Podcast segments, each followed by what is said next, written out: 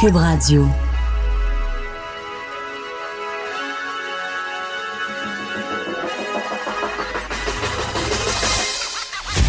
Jonathan Trudeau.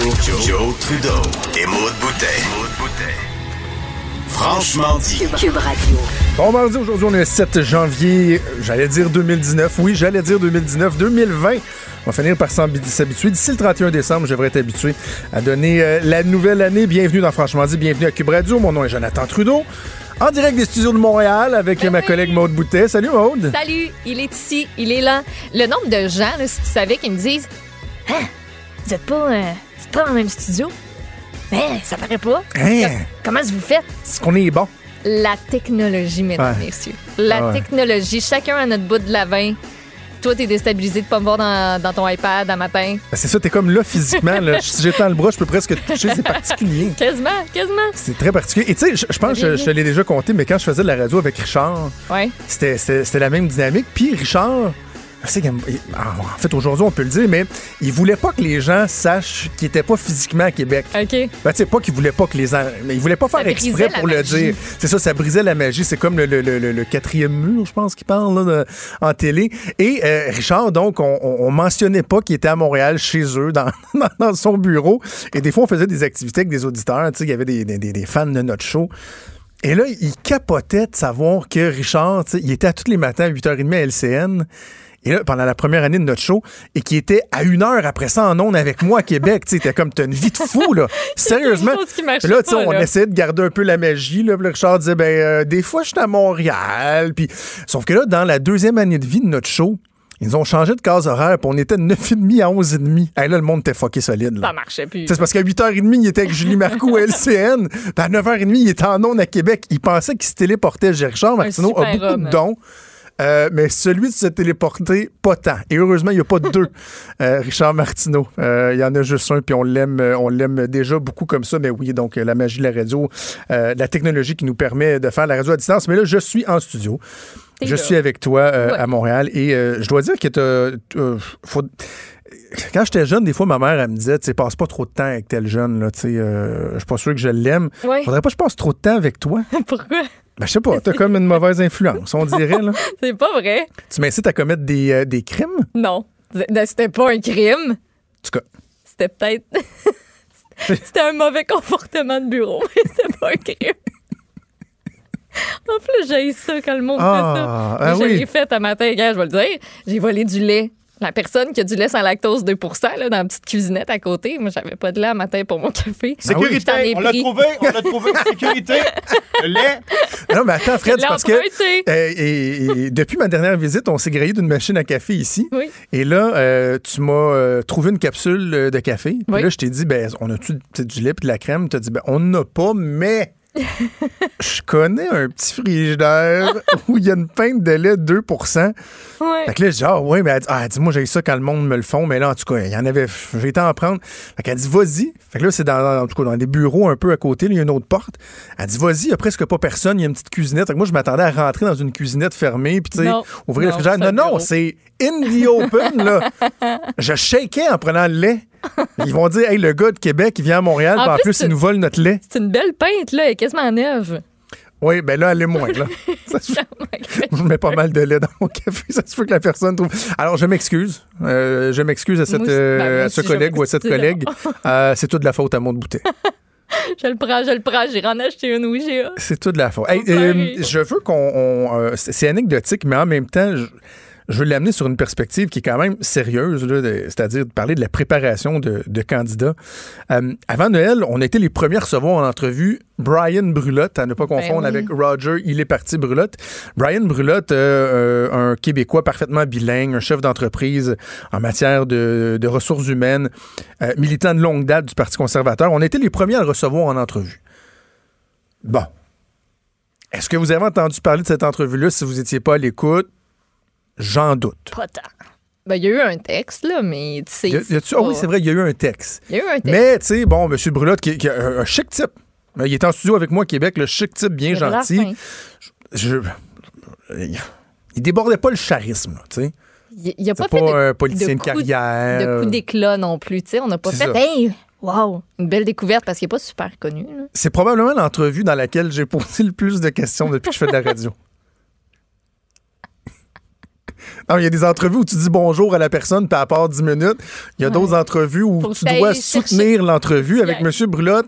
Mettons que les questions, fallait qu'ils viennent l'une après l'autre parce que c'est- plateforme n'était pas sortie, fait que ça. comme pas grand-chose sur quoi ça. baser. Mais tu sais, je me suis dit, bon, le- le- écoute, euh, je, ré- je répète, chic type le monsieur, pas un politicien Ah oui. de carrière. On va donner la chance aux coureurs. Bon, on était les premiers à le recevoir en entrevue. Mais là, hier, il lançait sa campagne, premier à officiellement lancer sa campagne à la chefferie pour le Parti conservateur du Canada. Et là, Maud, on- tu vas me donner quelques exemples, mais on est vraiment dans, dans l'amateurisme assez solide, là. Ouais, c'est un peu, c'est un peu poche. Pas le fun. Euh, faute de français et traduction douteuse. On commence ça avec la page d'accueil. Il nous fait part de son désir E. Désir E. OK? On peut enlever le E ici. Oui. Euh, on a aussi un onglet qui s'appelle Unité et l'appel pour servir. En anglais, ça sonne pas mal mieux. Unity and the call to serve. Call to serve. Yeah. Puis, euh, ben, il nous indique que lui, il a pris tout ce qu'il avait appris, appris T, Ah, damn. appris T. On enlève le T, s'il vous plaît. Et euh, on a aussi une, une situation qui lui est attribuée où euh, il dit Nous méritons tous. Situation. Une oui, citation. une citation, exactement, qui lui met dans une drôle de situation présentement. Voilà. Euh, nous méritons tous une vie pleine et significative et nous sentir autonomes et valorisés pour être à notre optimum. À notre optimum. On, a OK. aussi- on enchaîne. C'est à nous tous de contribuer à un pays et des familles plus prospères, sécures et fortes. Sécures. Secure, c'est c'est- secure. pas mal un C'est c'est des anglicisme. anglicismes. Mais et il y a la publicité dans le Puis, devoir ben aussi. oui, il y avait la publicité dans Ça, le devoir. Où, euh, ben, écoute, une vision pour le. Euh, c'est. T'as peu. Wow, wow, wow, wow. Non, non, non, non, là, je vais trop vite. J'ai pris du café. On va se calmer. Euh, on nous euh, parle euh, comme quoi il, est, il aimerait ça être le chef du Parti conservateur de Canada. Ben. De Canada. Et je vous. euh, je suis allée voir, là, là, cinq minutes à peu près. Et on a toujours cette même faute Quoi? dans sa biographie sur Twitter. Oh, Oups. parce que là, tu sais, de Canada, un moment donné, là, c'est assez, euh, c'est assez lettres sont- basique. sont pas à côté sur le clavier. là. OK. Ben, c'est très, très, très amateur. Je veux dire, si lui Ouais. espérait euh, lancer sa campagne, marquer le coup en étant le premier, puis en se faisant un peu Ça connaître, c'est- vraiment, c'est raté, là. C'est totalement raté. Ouais. On parle de lui, pourquoi? Parce que finalement, c'est très amateur. Puis, tu sais, ce que ça met en lumière, c'est que quand tu te lances comme ça à la chefferie, une des premières questions que les gens vont se poser, que ce soit les, les analystes politiques, les observateurs ou les gens qui s'intéressent juste à, à la course, par exemple, c'est est-ce est-ce qu'il est organisé? Tu sais, moi, que M. Brulotte, son français soit pas parfait, je lui en tiens absolument pas rigueur, là. Il, il casse un peu son français, mais on l'a eu en entrevue, il a quand même un très bon français, il est parfaitement c'est bilingue. Il parle mieux français que moi, je parle anglais, OK? Euh, mais tu dis, est-ce qu'il y a une organisation solide? Est-ce qu'il est bien outillé? Puis là, clairement, ça, c'est un exemple que non, là. Parce que l'équipe, C'est la base, là. ben oui, c'est pas lui qui l'a rédigé, là, la, la publicité. là. C'est pas Ben, ou en c'est tout cas, c'est quasiment à, se poser pas la question. juste, c'est pas juste lui. lui, là. C'est lui qui l'a Il y fait. a une Moi, je me équipe, pose la il y a question. quelque chose. Il doit y avoir quelqu'un qui repasse par-dessus. Il y a, il y a peut-être un logiciel euh, euh, un peu euh, déficient qui est impliqué. Je sais pas. Je sais pas. Mais d'habitude, ce genre de faute-là, quand tu es francophone, quand tu travailles Ouais. en politique, quand tu révises des affaires, Non, ça peut pas arriver. T'es, sen- t'es censé le voir, t'es censé le savoir. là. Ça peut pas arriver. Ça peut pas arriver. Puis c'est parce qu'à un moment donné, il faut que quelqu'un euh, l'attrape. Tu sais, qu'une ouais. personne le laisse passer, deux personnes, mais à un moment donné, tu as différentes couches de sécurité. Il faut que Ouais. quelqu'un l'attrape. Dans son cas, c'est pas arrivé. Puis bref, on va voir s'il y a d'autres. euh, J'ai hâte, en fait, de voir quel autre candidat, peut-être plus sérieux, seront annoncés. On pense, euh, sur l'article du Devoir ce matin, là, des réponses qui devraient arriver assez rapidement dans le cas de Jean Charest, notamment, de Peter McKay et euh, d'autres. Je vais finir, je vais aller en pause sur, euh, sur une anecdote. tu sais, quand je te dis qu'à un moment donné, il faut que quelqu'un le pogne, là, tu sais, quand il y, a- quand- quand il y a une erreur comme ça. Quand j'étais directeur des communications de l'aéroport de Québec, un moment donné, on, avait fait une campagne publicitaire et c'était moi puis mon collègue du marketing. On, avait travaillé à écrire les, les textes. Puis là, ben, on avait engagé une agence de publicité. C'était pas pour faire ça nous autres mêmes, avec des acteurs. Puis on était en studio, passé euh, deux, trois heures avec trois acteurs. Il y avait une série de publicités à enregistrer ça. Puis Là, on arrive, on arrive, euh, on revient au bureau, puis je pense que le lendemain, on reçoit comme le, le, le démo, l'ébauche de, ce- de ce que ça donne pour approbation. Et là, on le fait écouter à plusieurs collègues. Et il y a une collègue qui se rend compte que dans les publicités qu'on a fait faire, les deux acteurs disent aéroport Non. au lieu d'aéroport. Non, non, non, non. Sais, c'est une erreur qui est, qui est commune, là. Mais, Oui, mais- toi, quand tu travailles dans un aéroport, supposé de savoir que c'est pas aéroport. En fait, on le savait, mais ça nous avait juste pas frappé. On, est, on était tellement sur le ton, la, Mhm. la façon de le livrer, le timing, tout ça, que le, le, le, le- la- le fin mot, si on veut, là, les détails, on n'avait pas remarqué. C'est Le texte, tu l'as écrit aussi, donc tu Ouais. sais que c'est aéroport. C'est ça. Tu portes même plus Mais attention. ça disait clairement aéroport. Fait qu'il a fallu retourner en studio. C'était pas question qu'on envoie ça dans les radios, là. tu sais, C'était une publicité radio. fait qu'on était retourné en studio, juste pour changer aéroport pour aéroport. Pas Alors, se voilà. ramasser dans le journal. Bon, Monsieur Brulotte qui va euh, apprendre à la dure peut-être. On va faire une première pause et on revient dans quelques minutes. Il est franc et nuancé. Jonathan Trudeau. La politique lui coule dans les veines. Vous écoutez Franchement dit. Maude, il y a cinq ans aujourd'hui, le 7 janvier euh, 2015, survenait la tragédie de Charlie Hebdo. Euh, alors que euh, au matin, euh, les deux frères Kouachi, Shérif et Saïd, faisaient éruption dans la salle de rédaction de Charlie Hebdo, tuant 12 personnes. Quelques heures plus tard, un de leurs complices, Amédi Koulibaly, tuait cinq autres personnes. Et c'est euh, deux jours plus tard, soit le 9 janvier, que cette histoire-là, là, cette chasse à l'homme, trouvait son dénouement. Notre prochain invité a eu un rôle crucial à jouer dans le dénouement de, cette saga, de cette tragédie. Il était le directeur, il est toujours le directeur de l'imprimerie de Damartin en Jouel, où s'étaient réfugiés les frères Kouachi. C'est Michel Catalano qu'on rejoint en ligne. Monsieur Catalano, bonjour. Bonjour. Monsieur Catalano, est-ce que je peux, parce que je sais que c'est encore difficile pour vous de, parler de ces événements-là, mais pour à, des fins de mémoire et de, de, de souvenirs pour euh, les gens euh, du Québec qui nous écoutent en ce moment, est-ce que je peux vous demander de, nous relater les, euh, événements du 9 janvier euh, 2015 autour de 8h25 alors que vous arriviez à votre travail? Alors, en fait, j'étais déjà, moi, sur place à l'intérieur de l'entreprise, dans mon entreprise, et on discutait avec mon employé lorsque euh, on a sonné à la porte et, et cr- croyant que c'était euh, un commercial qui devait venir me présenter un produit, j'ai- euh, on a ouvert la porte sans se pied. Et en fait, ne, les voyant pas monter tout de suite, je suis, me suis rendu de- devant la baie vitrée. Et lorsque je suis arrivé devant la baie vitrée, j'ai vu quelqu'un se, enfin, mon chef d'atelier est arrivé en voiture et ils sont penchés vers vers lui et, et j'ai remarqué donc euh, la Kalachnikov et surtout le lance-roquette euh, dans le dos et à, à la de temps très court, euh, j'ai hésité. Puis tout de suite, j'ai compris qui c'était. Ensuite, je suis revenu en arrière vers mon employé pour euh, pour lui dire qu'ils étaient chez nous, qu'il fallait qu'on appelle les gendarmes. Et, et là, on n'a pas eu vraiment le temps de, de le faire Mm. puisque la porte est claquée. J'ai entendu qu'il montait et j'ai juste eu le temps de lui dire de de, de se cacher et, et de couper son portable. Et j'ai donc euh, été en, vers vers eux euh, pour euh, les ralentir. euh, pour laisser le, le temps à mon employé de se cacher. Lorsque vous pensez à ces premiers instants-là, vous avez dit à votre employé, à, à Lilian le, le père, d'aller se cacher. Est-ce que, est-ce que vous avez analysé vo- votre processus de réflexion? Qu'est-ce qui fait que d'emblée, vous avez choisi de, penser à votre employé, à protéger votre employé euh, au, risque de, vous mettre, vous, en danger?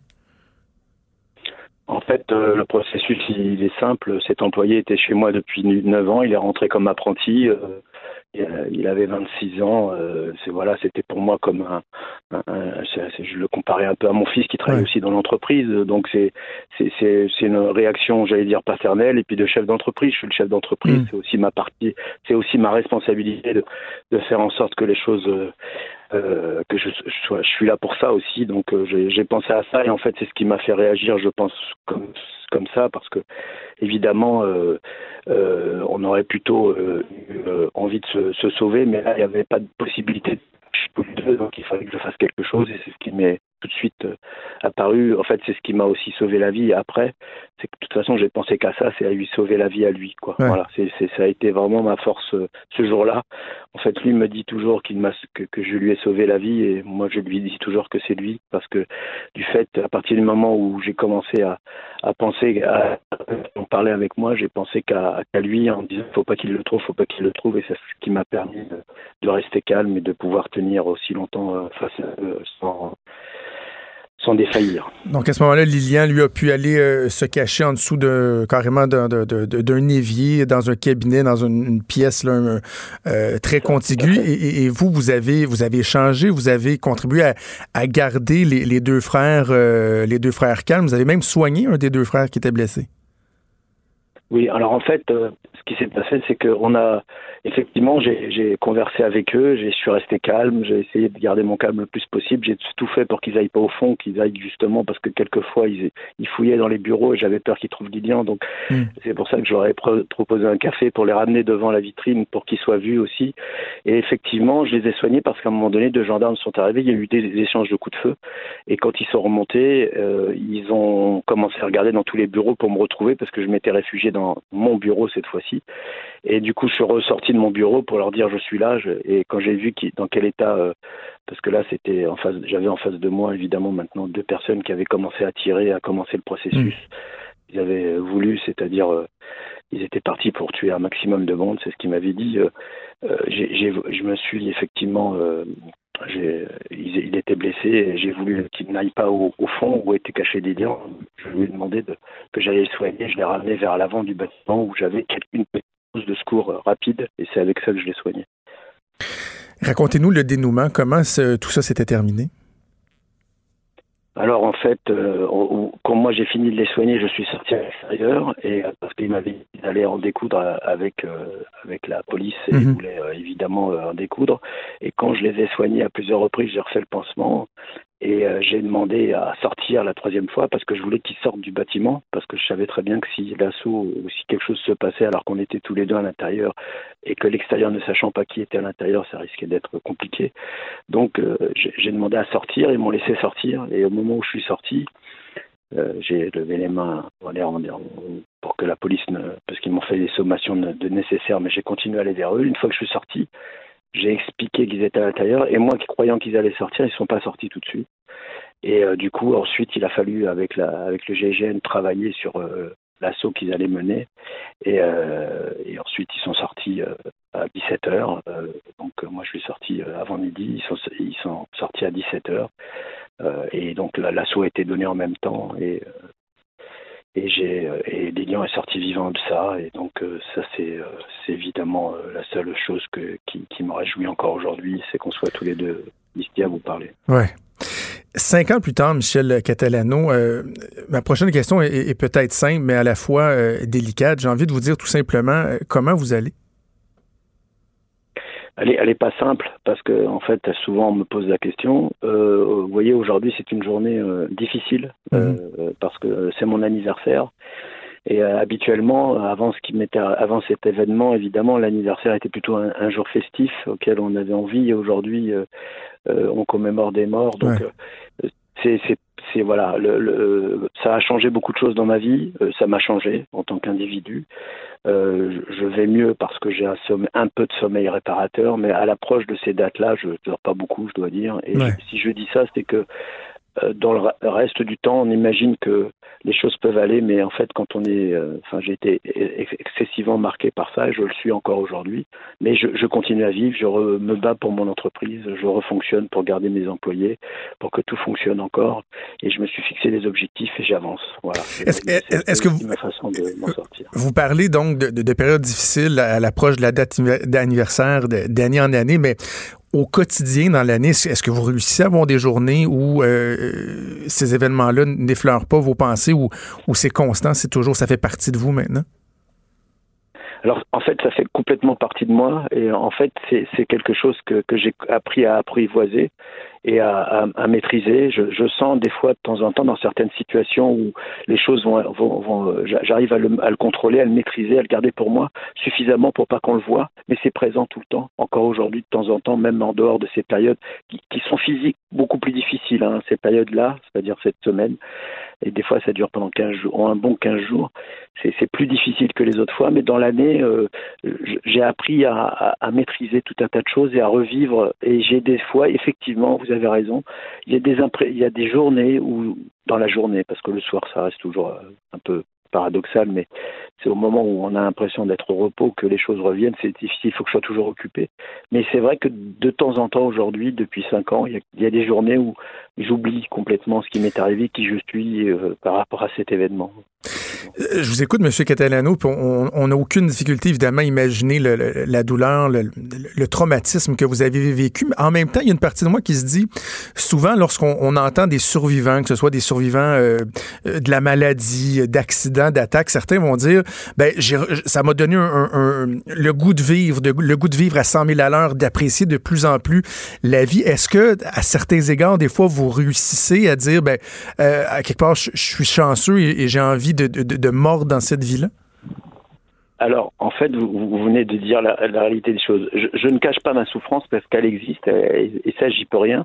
Par contre, ce que j'ai appris et ce que j'ai de, cette, de, de, de, ça, c'est que j'ai je relativise énormément. Et par contre, j'ai appris à aimer la vie vraiment. C'est-à-dire que avant, vous voyez, vous dites euh, oui, j'aime mes enfants, j'aime la nature, j'aime tout ce qu'on veut. Aujourd'hui, je m'en rends compte que ça, c'est vraiment les choses essentielles. Et vous voyez, là, on vient de passer Noël. Les moments en famille euh, que j'ai passés, euh, je me suis rendu compte que j'avais la chance de pouvoir les avoir. Effectivement, aujourd'hui, je relativise tout et euh, c'est vrai qu'il n'y a plus grand-chose de qui paraît vraiment pour moi grave. Vous voyez ce que je veux dire? C'est-à-dire que même les problèmes de boulot, de voiture, de tout ce qu'on peut retrouver habituellement, pour moi, restent des, euh, événements sans, enfin, pas, sans importance, c'est toujours important, mais voilà, je, je, je relativise énormément et je, je surtout j'apprécie vraiment les moments euh, en famille de plaisir simple et la vie en général, effectivement. Et j'essaye au plus d'en profiter parce que c'est comme un devoir. Il faut que je, effectivement, euh, face à ce, drame, je fais tout pour, pour jouir de la vie. Et par contre, je suis conscient que j'ai beaucoup de chance d'être en vie. Donc ça, j'en suis vraiment conscient. Je m'en rends compte tous les jours. Voilà. Donc vous avez raison. C'est vraiment ça a changé ça en moi. Voilà. Hier, M. Catalano, je... payé pardon, si je lui prie, et si le prix à payer, c'est d'avoir un peu de temps en temps, euh, voilà, des pointes au ventre, des situations, euh, voilà, je, l'accepte. Hmm. Hier, M. Catania, je réécoutais une des rares entrevues que Lilian Lepère euh, avait accordées à la télévision. Je, crois que c'était trois jours euh, après le, drame, son récit qui était euh, absolument troublant. quel lien aujourd'hui vous gardez avec Lilian Lepère et lui, comment il va aujourd'hui? Alors, vous, vous imaginez qu'on a des liens qui sont tout à fait particuliers entre nous? C'est devenu euh, autre chose. C'était mon employé, c'est devenu autre chose. On est liés par cet événement. Et euh, du coup, je le, on se voit régulièrement, on déjeune ensemble régulièrement, euh, on, s'étreint régulièrement. Alors, lui avait, on avait l'impression au bout de deux jours que, enfin trois jours, il a pu intervenir, chose que moi j'aurais pas pu faire, ce qu'il a fait sur un plateau de télé, la façon dont il a fait le récit était formidable. Sauf que lui, c'est survenu après. Et aujourd'hui, évidemment, il avance, il est heureux, enfin, il est heureux, il a une femme, il, il euh, comment, euh, il, construit, il a acheté une maison, enfin voilà, il vit une vie euh, et j'en suis ravi, c'est ce qui me remplit le, plus de joie. Mais quand on se voit, on n'a pas beaucoup besoin d'en parler, mais on en a parlé un petit peu il y a récemment. On voit qu'il est encore encore un petit peu sous l'évier, c'est-à-dire qu'il a du mal encore, il a encore du mal aussi comme comme beaucoup de gens, mais comme beaucoup de victimes, à, s'en remettre vraiment. Quoi. Il n'est pas remis en, totalité. Voilà, c'est, euh, il, a encore beaucoup de, difficultés, mais bon, il arrive à travailler, à vivre, et c'est l'essentiel. Voilà, il profite aussi de, cette vie, s'en rend compte. Tant mieux, tant mieux. Cinq ans plus tard, M. Catalano, qu'est-ce qui reste du mouvement euh, Je suis Charlie? Puis comment va la France? Parce qu'on a eu l'impression, en tout cas ici vu du Québec, avec les, tragédies qui se sont succédées en France, qu'il y avait quelque chose qui, qui, se brisait un peu, si on veut, en France. Puis bon, il y avait ce mouvement-là, je, suis Charlie. Cinq ans plus tard, quel constat vous dressez? Ah bah, en fait, euh, je crois qu'on est, on, garde quand même le souvenir de cette difficulté. on est, on est, on est tous marqués par ce qui se passe. Alors, quand on dit que ça c'est euh, que, que, que certains médias disent qu'effectivement la, chose a ralenti, mais il y a encore euh, au moins 70% de la population qui est, qui est Charlie quand même. Hein. Euh, la, la, France reste quand même un pays dans lequel on est très attaché à des valeurs qui sont celles qui ont fondé notre pays.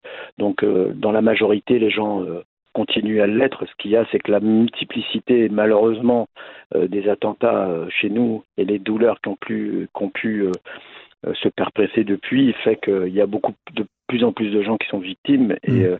et c'est- ça aussi qui fait que on est dans on, on est on est plus pareil par rapport à un acte qui aurait, qui aurait pu laisser en présager que c'était le seul et unique qui allait se passer, mais avec tout ce qui s'est passé derrière, l'horreur a été tellement forte que les qu'on est euh, on est devenu un petit peu plus euh, euh, pas fataliste parce que c'est c'est pas le mot qui, que je voulais employer, mais disons qu'on a on a on a on en a pris beaucoup euh, enfin beaucoup d'attentats derrière Ouais. c'est- vrai que c'était différent la, la tâche était un peu Dans, dans- dans votre démarche personnelle et dans la démarche du peuple français, quel rôle va jouer le, le procès qui va s'ouvrir au, au mois de mai prochain? Il y, a, bon, il y a 14 suspects qui vont comparaître devant une cour d'assises spéciale à Paris. Quel rôle ce procès-là euh, va jouer? Est-ce qu'il y a des attentes? Alors, euh, bien sûr, le procès c'est une étape supplémentaire à, à- à- à comment euh, c'est une étape supplémentaire vers la, résiliation, euh, la résilience, pardon.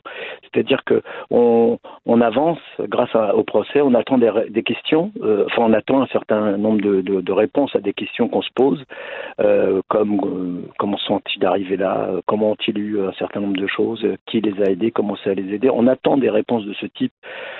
Bien sûr, on n'aura pas toutes les réponses parce que évidemment un certain ceux, qui qui ont été les euh, acteurs euh, de, ce drame euh, évidemment sont plus là, mais on, espère pouvoir avoir un certain nombre de réponses qui nous permettent euh, bah, d'avancer encore vers euh, euh, notre résilience, c'est-à-dire de pouvoir euh, tourner une page supplémentaire à ce livre euh, de- depuis cette période. Donc on en, attend à la fois plein de choses, on, en espère plein de choses, mais je crois que dans le fond, on n'aura que quelques réponses et que quelque chose parce que malheureusement on n'aura pas toutes les réponses à toutes nos- les questions qu'on se pose au fond de nous, que ce soit la France ou que ce soit euh, les victimes euh, de Charlie et, ou- ou- et- et moi évidemment. Michel Catalano, je me permets de, de vous féliciter puis de vous remercier pour euh, votre courage, votre résilience, autant hier qu'aujourd'hui. Euh, donc, de venir, euh, de venir en ondes nous parler, nous raconter ce que vous avez vécu, comment vous le vivez encore aujourd'hui. Je vous souhaite bonne chance pour la suite. Au passage, je vous souhaite un joyeux anniversaire puis merci d'avoir pris le temps de nous parler. Merci à vous. Merci, au revoir. Quelque chose, hein? Quel récit, hein? Oui. Ça, ça, ça, ça, vient te chercher, hein? Ouais, vraiment. Tu sais, on commence à se connaître, là. On en fait beaucoup des entrevues, là, mais euh, il y a comme que. C'est impressionnant à entendre. C'est que, en fait, impressionnant, peut-être ouais. pas le bon mot, là, mais c'est frappant. C'est de savoir comment lui a vécu ça de l'intérieur? Je pense que ce qui me touche, c'est que, premièrement, d'avoir écouté l'entrevue de Lilian Lepère hier, euh, qui raconte dans une quinzaine de minutes, dans une entrevue à la télé, les 8h30 qu'il a passé recroquevillé sur lui-même en dessous d'un évier. Pas Imagine-tu? savoir, rien voir. Et à un moment donné, là, euh, il y a un des deux frères Kouachi qui est venu boire de l'eau. Là. Ouais. Il entendait l'eau couler dans le robinet sur sa tête. Là. Ouais. Tuyau à côté sur sa tête. Et à quel point, lui, Lilian Lepère, est reconnaissant envers euh, Michel Catalano, puis à quel point cet homme-là a eu un courage incroyable de dire à ce jeune employé-là Va te cacher, moi, je vais rester seul, je vais tenter de les contenir, de les calmer, je vais même aller jusqu'à soigner l'ennemi public numéro un. Là. Mm.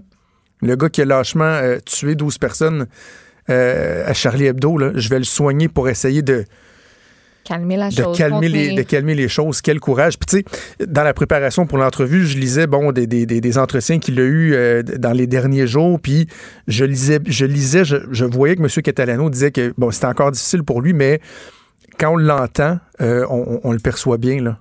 Mhm. Tu sais, Il y, a- il y a quelque chose qui s'est brisé, mais en même temps, je suis content aussi de l'avoir entendu dire que ça lui fait apprécier encore davantage la vie Mm. lorsqu'il y a des moments difficiles et tout ça. Donc, tu sais, que tout n'est pas perdu. Là. Tu sais, tu dis, il y, a, y y une injustice qui est innommable dans des trucs comme ça, à savoir de, de se trouver juste au mauvais endroit, au mauvais moment. Lui, son seul tort, et bien chose pour Lilian Lepère et, et d'autres choses, d'autres personnes qui ont été impliquées dans, dans- dans cette tragédie-là ou, ou d'autres, leur seul tort, c'est d'avoir existé à un endroit, à un moment.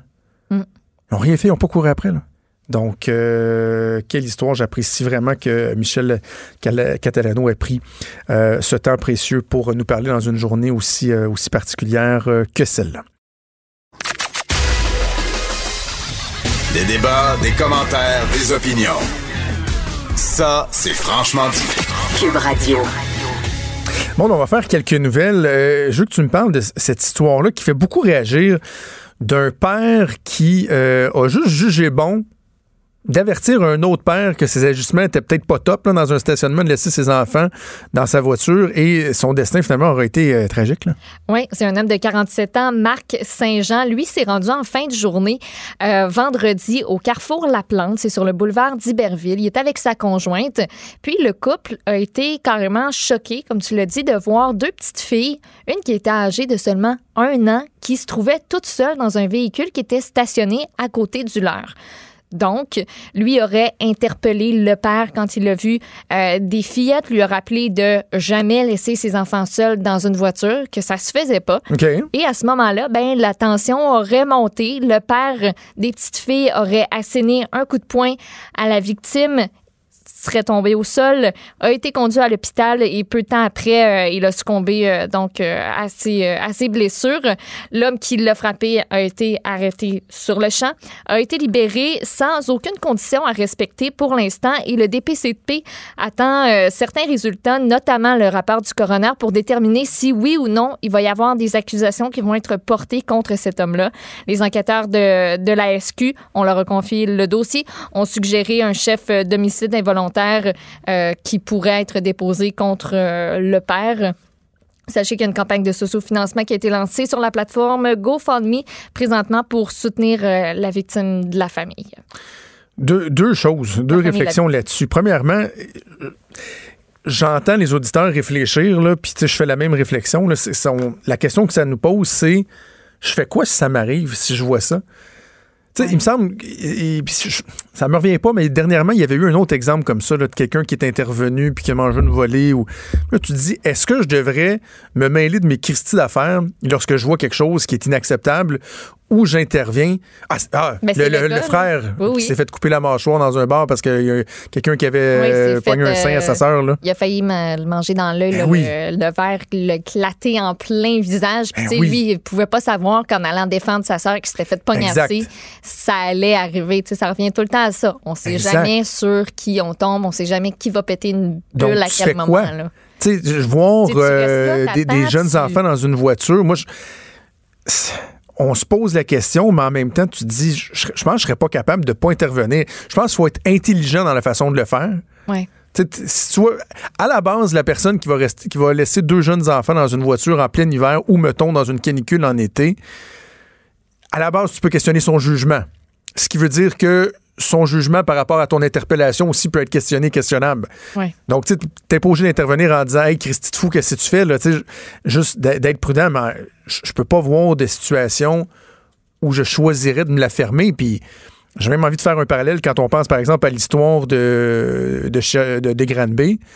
Ben, tu sais, on, combien se sont dit, ben, pourquoi il y a tant de monde qui se sont fermés à gueule? Il faut parler, il faut nommer, il faut, il faut dénoncer. Donc, c'est la même chose, mais en même temps, tu sais jamais ce qui va arriver. Puis l'autre chose, l'autre, je te dis que j'ai deux réflexions. L'autre chose, c'est que un coup de poing, là, tu sais, mettons, surtout, j'ai envie de dire surtout les gars, là, la testostérone, là, ça brasse un petit peu, tu as envie de donner un coup de poing à quelqu'un, tu sais jamais comment ça va finir. Là. Lui, le père qui l'a, qui l'a euh, frappé, il pense pas qu'il voulait le tuer. Mais un coup de poing bien placé, tombe sa tête, hein, Ou s'il y avait des problèmes de santé, ou si, peu importe, l'homme le, qui, est, décédé, on ne sait pas. il va falloir, euh, falloir attendre aussi de, voir de ce côté-là. OK, on va euh, surveiller ça. Euh, Grande B, il y, a, il y a une personne qui a été arrêtée avec quoi un un profil un peu louche. Un drôle de, discours. Pas drôle pas en tout. Euh, Valentin Auclair, 38 ans, un gars de Granby qui euh, s'est comme fait dénoncer. S'est fait dénoncer par un professeur de philosophie au collégial qui s'appelle Xavier Camus. Euh, lui, en fait, se démarque surtout en ligne, ce gars-là, pour publier ben des discours qu'il trouve qui n'ont pas d'allure, qui sont de l'extrême droite. Ouais, il a déjà dérapé un peu, là, mais, de, mais de, il reste que c'est arrivé souvent qu'il a exposé euh, des faits qui étaient euh, assez intéressants. Je me demande d'ailleurs. Le justicier, lui dit que c'est un informateur qui fait juste ramasser l'information qui est déjà publique. Le candidat louche du bloc dans la dernière campagne électorale, je me demande si c'était pas lui aussi. En tout cas, bref. Peut-être. C'est pas la première fois qu'il déterre des choses intéressantes. Voilà, donc euh, dimanche a publié sur son blog un portrait euh, qui est assez sombre de Valentin Auclair, euh, qui s'associe lui ouvertement au mouvement néo-nazi. On y détaille plusieurs publications qui sont euh, très troublantes. Je vous en lis des passages. Le camp de concentration est la plus grande innovation nazie. L'abaissement de l'âge légal du consentement sexuel à 9 ans, ça c'est un de ses désirs. Mais voyons. Il encourage l'achat d'armes pour la chasse aux juifs, aux nègres et aux mahomardes. C'est en guillemets, là. Euh, c'est un terme que lui utilise. Il considère euh, qu'un monde arien, c'est sa résolution pour 2020, année où, selon lui, l'économie va s'effondrer et mènera à la Troisième Guerre mondiale. Il décrit la date du 6 décembre comme étant la Saint-Marc-Lépine et le 29 janvier comme la Sainte-Alexandre Bissonnette. Donc ça, c'est le Ben genre voyons donc. c'est c'est le genre de discours que lui tient sur une plateforme qui s'appelle VK, VK. C'est comme une espèce de Facebook russe. Donc, Xavier Camus a rendu ça public sur son blog. Finalement, ben il y a des journalistes, entre autres de La Voix de l'Est, qui ont remarqué ça, qui ont contacté euh, autant euh, Xavier Camus que Valentin Auclair, qui ont vraiment pu authentifier, dire ben oui, c'est vraiment ça, ça s'est vraiment passé sur ce réseau social-là. Euh, donc, euh, pour l'instant, il y a une seule accusation d'incitation à la haine qui va être officiellement déposée contre Valentin Auclair, 38 ans, de Grande-B. Il y a d'autres accusations qui pourraient s'ajouter éventuellement, par contre, là, à la suite de l'enquête qui est en cours présentement. C'est complètement débile. C'est débile, hein? J'avais, j'avais lu le, le titre, mais j'avais pas lu le texte. C'est- parce que ça va Des très, très loin. Là. racistes, homophobes, anti-immigration, en veux-tu, en voulant, on fait l'apologie du nazisme. Euh, on traite régulièrement la race blanche arienne. Mais tu fais quoi On de ce gars-là? On louange Adolf Hitler. Tu sais, tu peux-tu, tu peux-tu le garder en prison? Tu peux, on- peux-tu le mettre sur une liste de surveillance? Là, il tu fais était- quoi? Il est arrêté. Aujourd'hui, il va être, va comparaître. On verra ce qui va se passer par après. Euh, mais tu sais, ça a vraiment enflammé hier sur Internet. Ça, ça plus. Il y a beaucoup de gens qui ont contacté leur service de police. Puis finalement, ben, c'était entre les mains euh, du service de police du côté de, de Grande-Bay. Puis même la journaliste euh, de La Voix de l'Est, elle a eu une conversation avec ce gars-là sur le réseau social. une conversation qu'elle dit... qu'il n'y a pas eu de, de montée de violence, de propos trop déplacés. Mais lui, là, ce qu'il réclame, c'est sa liberté d'expression. Dis-moi, j'ai le droit de dire ça, c'est ma liberté d'expression. Ce qu'on me reproche, c'est d'avoir utilisé cette liberté-là. Il dit, je suis victime d'un coup monté contre moi. Euh, puis il dit que ces publications-là, c'est juste une manière d'exprimer sa crise de rage momentanée. Ah ouais. Ouais, entre guillemets. Et euh, face à ce problème de Moi, quand j'ai une rage, je mange des chips. Là. Ouais. Puis Tu sais, je il vais pas écrire des propos débiles. Là. Ouais, ouais, ben, tu sais. c'est- Écoute, il lui dit qu'il n'a aucune intention de, de passer à l'acte, qui n'est pas dangereux. Mais quand tu lis ça, c'est un peu, c'est un peu difficile de pas non. avoir, euh, de pas avoir peur, là, puis OK. de penser le contraire. Très, très louche. Euh, bon, hier, on a vu qu'il y avait le procès de Harvey Weinstein, euh, Weinstein qui a commencé aux États-Unis. Mais nous autres aussi, on a notre Harvey Weinstein. C'est Gilbert Rozon. Puis hein, quoi, de quoi tu parles? Ben oui, c'est vrai. Il est accusé, pas reconnu coupable encore. Personnalité très connue, qui a eu des agissements particuliers. Je pense qu'il y a un parallèle intéressant à faire. Je me gêne pas pour le faire. Gilbert Rozon, on, a, on a atteint un développement aujourd'hui, quoi? Oui, qui est attendu au Palais de justice de Montréal. En fait, aujourd'hui, on, on pourrait définir la date de son procès. Euh, on se rappelle, début décembre, on a su qu'il voulait avoir un procès devant juge seul. Ben Donc, oui. aujourd'hui, on va savoir quand est-ce que ça va, que ça pourrait euh, se, se- se dérouler. Euh, donc, on, va, on va avoir des nouvelles assurément. Là. Ça devrait pas tarder. OK. Tu disais tantôt, après le- l'entrevue qu'on vient de faire, que tu commences à, à bien me connaître. Tu sais que quand il y a SNC Lavalin dans une nouvelle, ça se peut que ça m'intéresse puis que je me mette à, à trépigner un peu. Et là, SNC Lavalin qui, euh, qui, qui quoi, va se positionner en victime encore? C'est une victime d'une cyberattaque. Ben Ah. oui. Il y a un pirate informatique, figure-toi donc, qui a réussi à accéder à un compte de courriel de SNC Lavalin. Et là-dessus, il y avait les renseignements sur environ 5000 salariés et ex-salariés. Puis là, tu te dis, ben, c'est arrivé quand ça? Ça doit être récent. Ben, pas tant. 3 septembre 2019.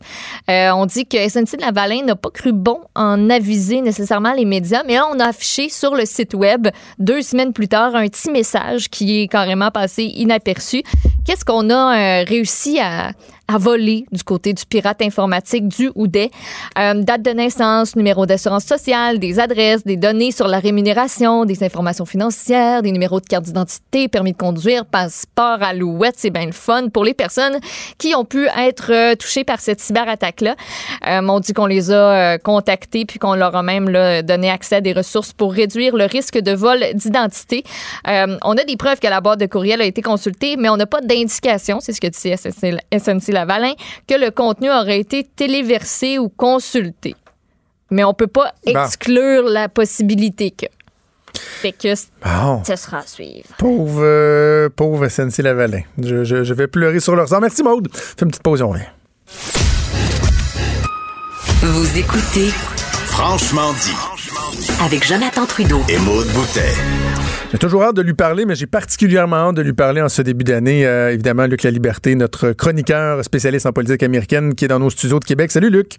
Oui, bonjour à Maud et à toi, bonne année. Bonne année, content de te retrouver. Euh, un début d'année qui commence sur les chapeaux d'eau avec les tensions qui Ouais, sont loin de s'apaiser entre les États-Unis euh, et l'Iran. Luc, j'ai envie de, de- de prendre un instant pour te dire, te relater ce que je disais à Richard euh, Martineau lorsqu'on fait le croisement de nos, nos deux émissions tantôt. Euh, tu sais, je suis un fan de la série West Wing et j'écoutais hier euh, sur la route un, un podcast avec euh, un des acteurs de West Wing, Joshua Malina, qui euh, analyse chacun des épisodes de West Wing. C'est super intéressant. Évidemment, il faut être fan. là.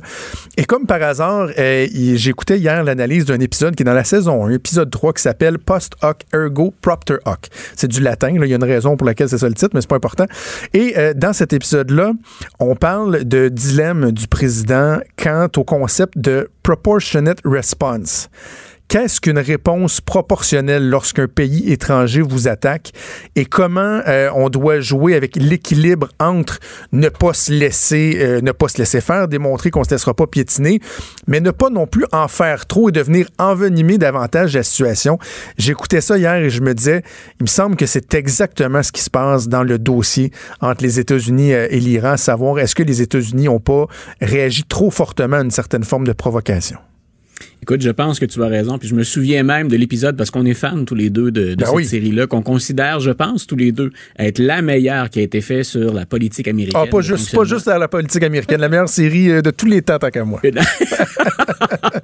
Toute sphère d'activité Ah, confondue. oui, oui. Donc, effectivement, la, la, la, la réflexion puis l'allusion, c'est particulièrement bon. Et j'ai envie de dire, Jonathan, je pense qu'il y a des gens au Pentagone qui partagent ton avis. Ouais. C'est-à-dire que quand le président Trump demande, hein, on dit, ben, écoutez, voici ce que l'Iran fait, voici ce qu'on, comment on se comporte par rapport à notre ambassade en Irak, mais euh, soutenue par des intérêts iraniens.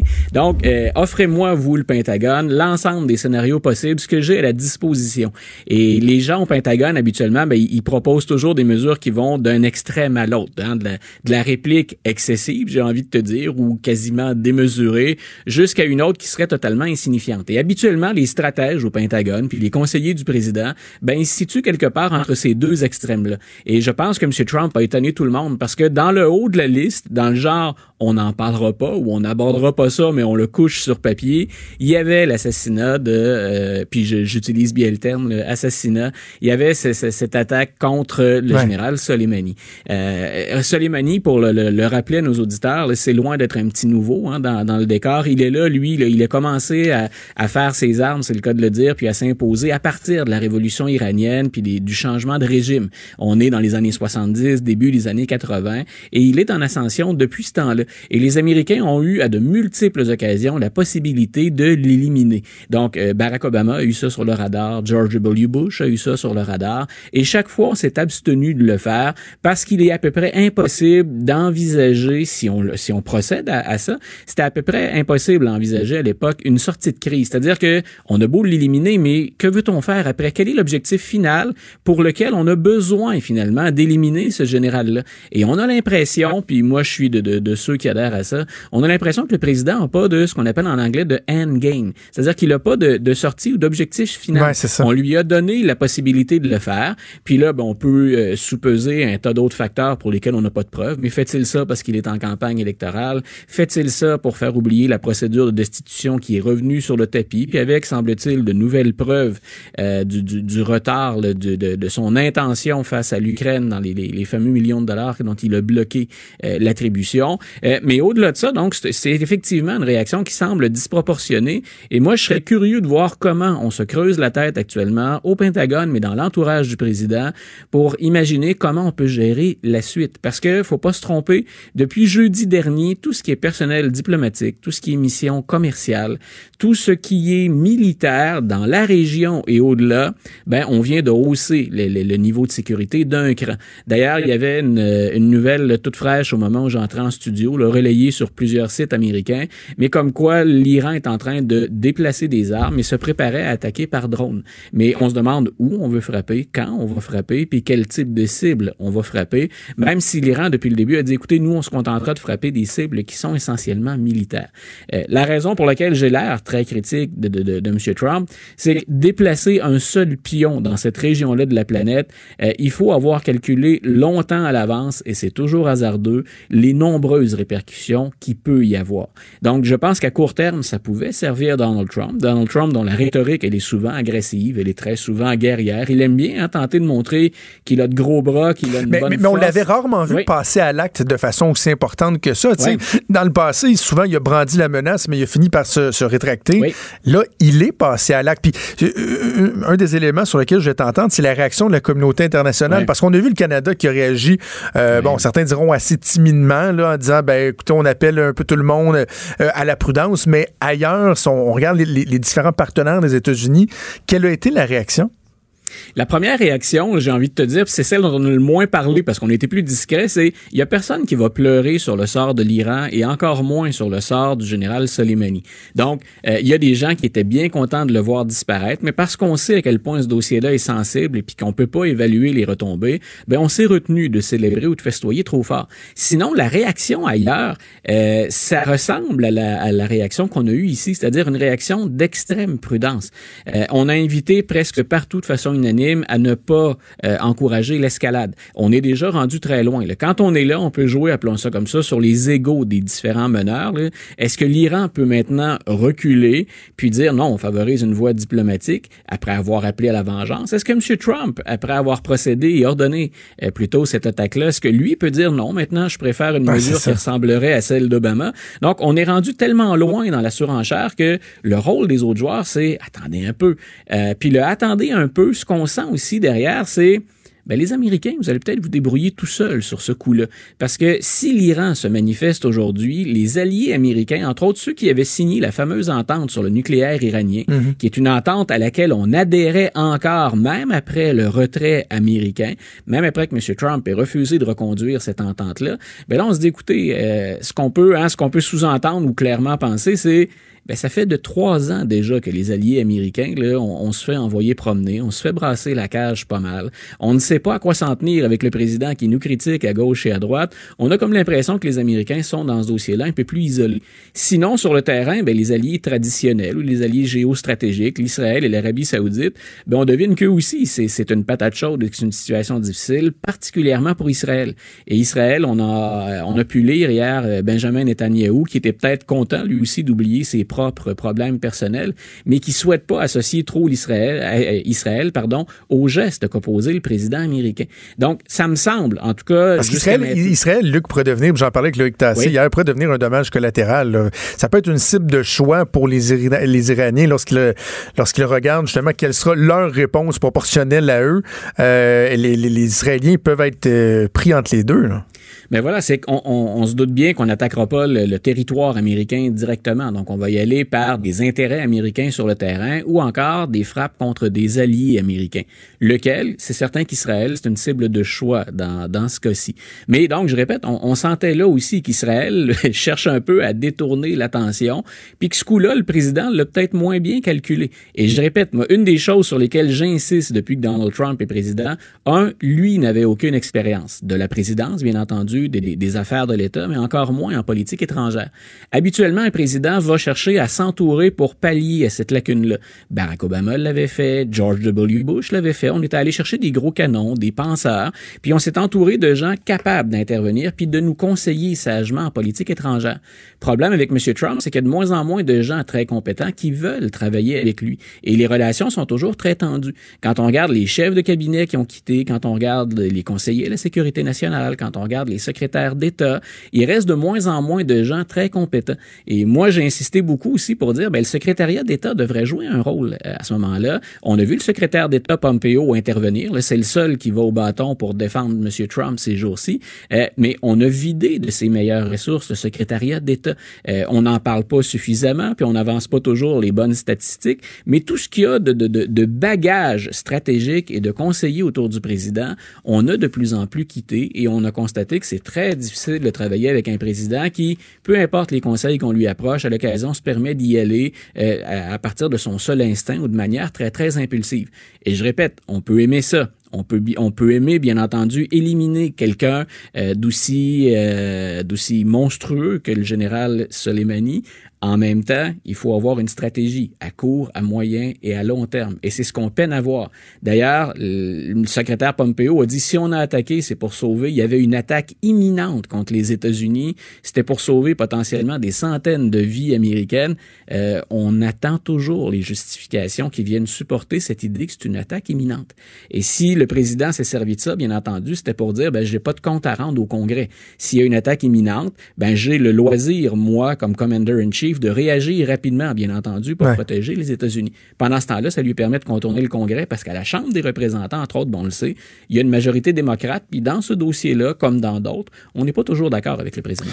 En une minute avant, avant qu'on se quitte, Luc, dans Oui. quelle mesure euh, ce conflit-là peut devenir déterminant pour, j'ai envie de dire, l'héritage de Donald Trump? Parce que, corrige-moi si je me trompe, mais l'action militaire, souvent, va avoir un rôle prépondérant à jouer dans, Ouais. dans le souvenir, dans la trace, dans l'histoire que les présidents américains vont laisser. Est-ce que, est-ce que Donald Trump n'est pas euh, en train de jouer là, une partie de son héritage, ou en tout cas de ce qu'on va retenir de son mandat, assurément? Ben, une partie de l'élection, je pense, puis une partie de son héritage. C'est-à-dire qu'il doit faire ses preuves. Les succès en politique étrangère, ils sont pas nombreux jusqu'à maintenant dans le, dans le bagage de Donald Trump. Donc, il doit obtenir une victoire. Euh, dans ce cas-ci, une victoire, ce serait quoi? Ben, ce serait bien sûr que l'Iran assouplisse sa position, que l'Iran accepte de rentrer dans le rang. C'est moins, bien entendu, ce qu'on envisage dans ce bras de fer-là. Alors, le président fait quoi comme prochaine étape? Est-ce qu'on s'en va vers une intervention militaire? Pourtant, il avait promis de rapatrier des soldats. Il a déjà dû d'en déployer 3000 supplémentaires, là, du moins, c'est ce qu'il a annoncé qu'il allait faire. Et bien entendu, si on s'empêtre dans un autre dossier, parce que l'Iran, ce sera pas plus facile que l'Irak ou la Syrie, euh, puis on sait à quel point ben, c'est dommageable le nombre d'alliés sur lesquels on peut ou pas compter dans la région. Donc, je, je, je pense qu'on on a mis la barre très haute, puis qu'à tout le moins, le pari, il est, je pense qu'on peut le dire comme ça, très, très audacieux de la part de Donald Trump. On va suivre ça, on s'en reparle jeudi. On pourra faire le point aussi sur euh, la course euh, pour euh, les démocrates. Luc, Ben oui, ça continue pendant ce temps-là. On en parle moins Ben avec voilà. l'Iran, mais ça, on s'active. le- On s'approche de- de- du premier vote au mois de février. parfait, on s'en reparle jeudi. Une bonne journée. Merci, Luc. Euh, avant qu'on ait en pause, Maude, dans tes nouvelles, là, on se disait qu'on était en attente d'une décision, d'une annonce concernant le procès de Gilbert Rozon. Ben, c'est tombé dans les dernières minutes. Retenez les dates 8 au 12 juin, 5 jours.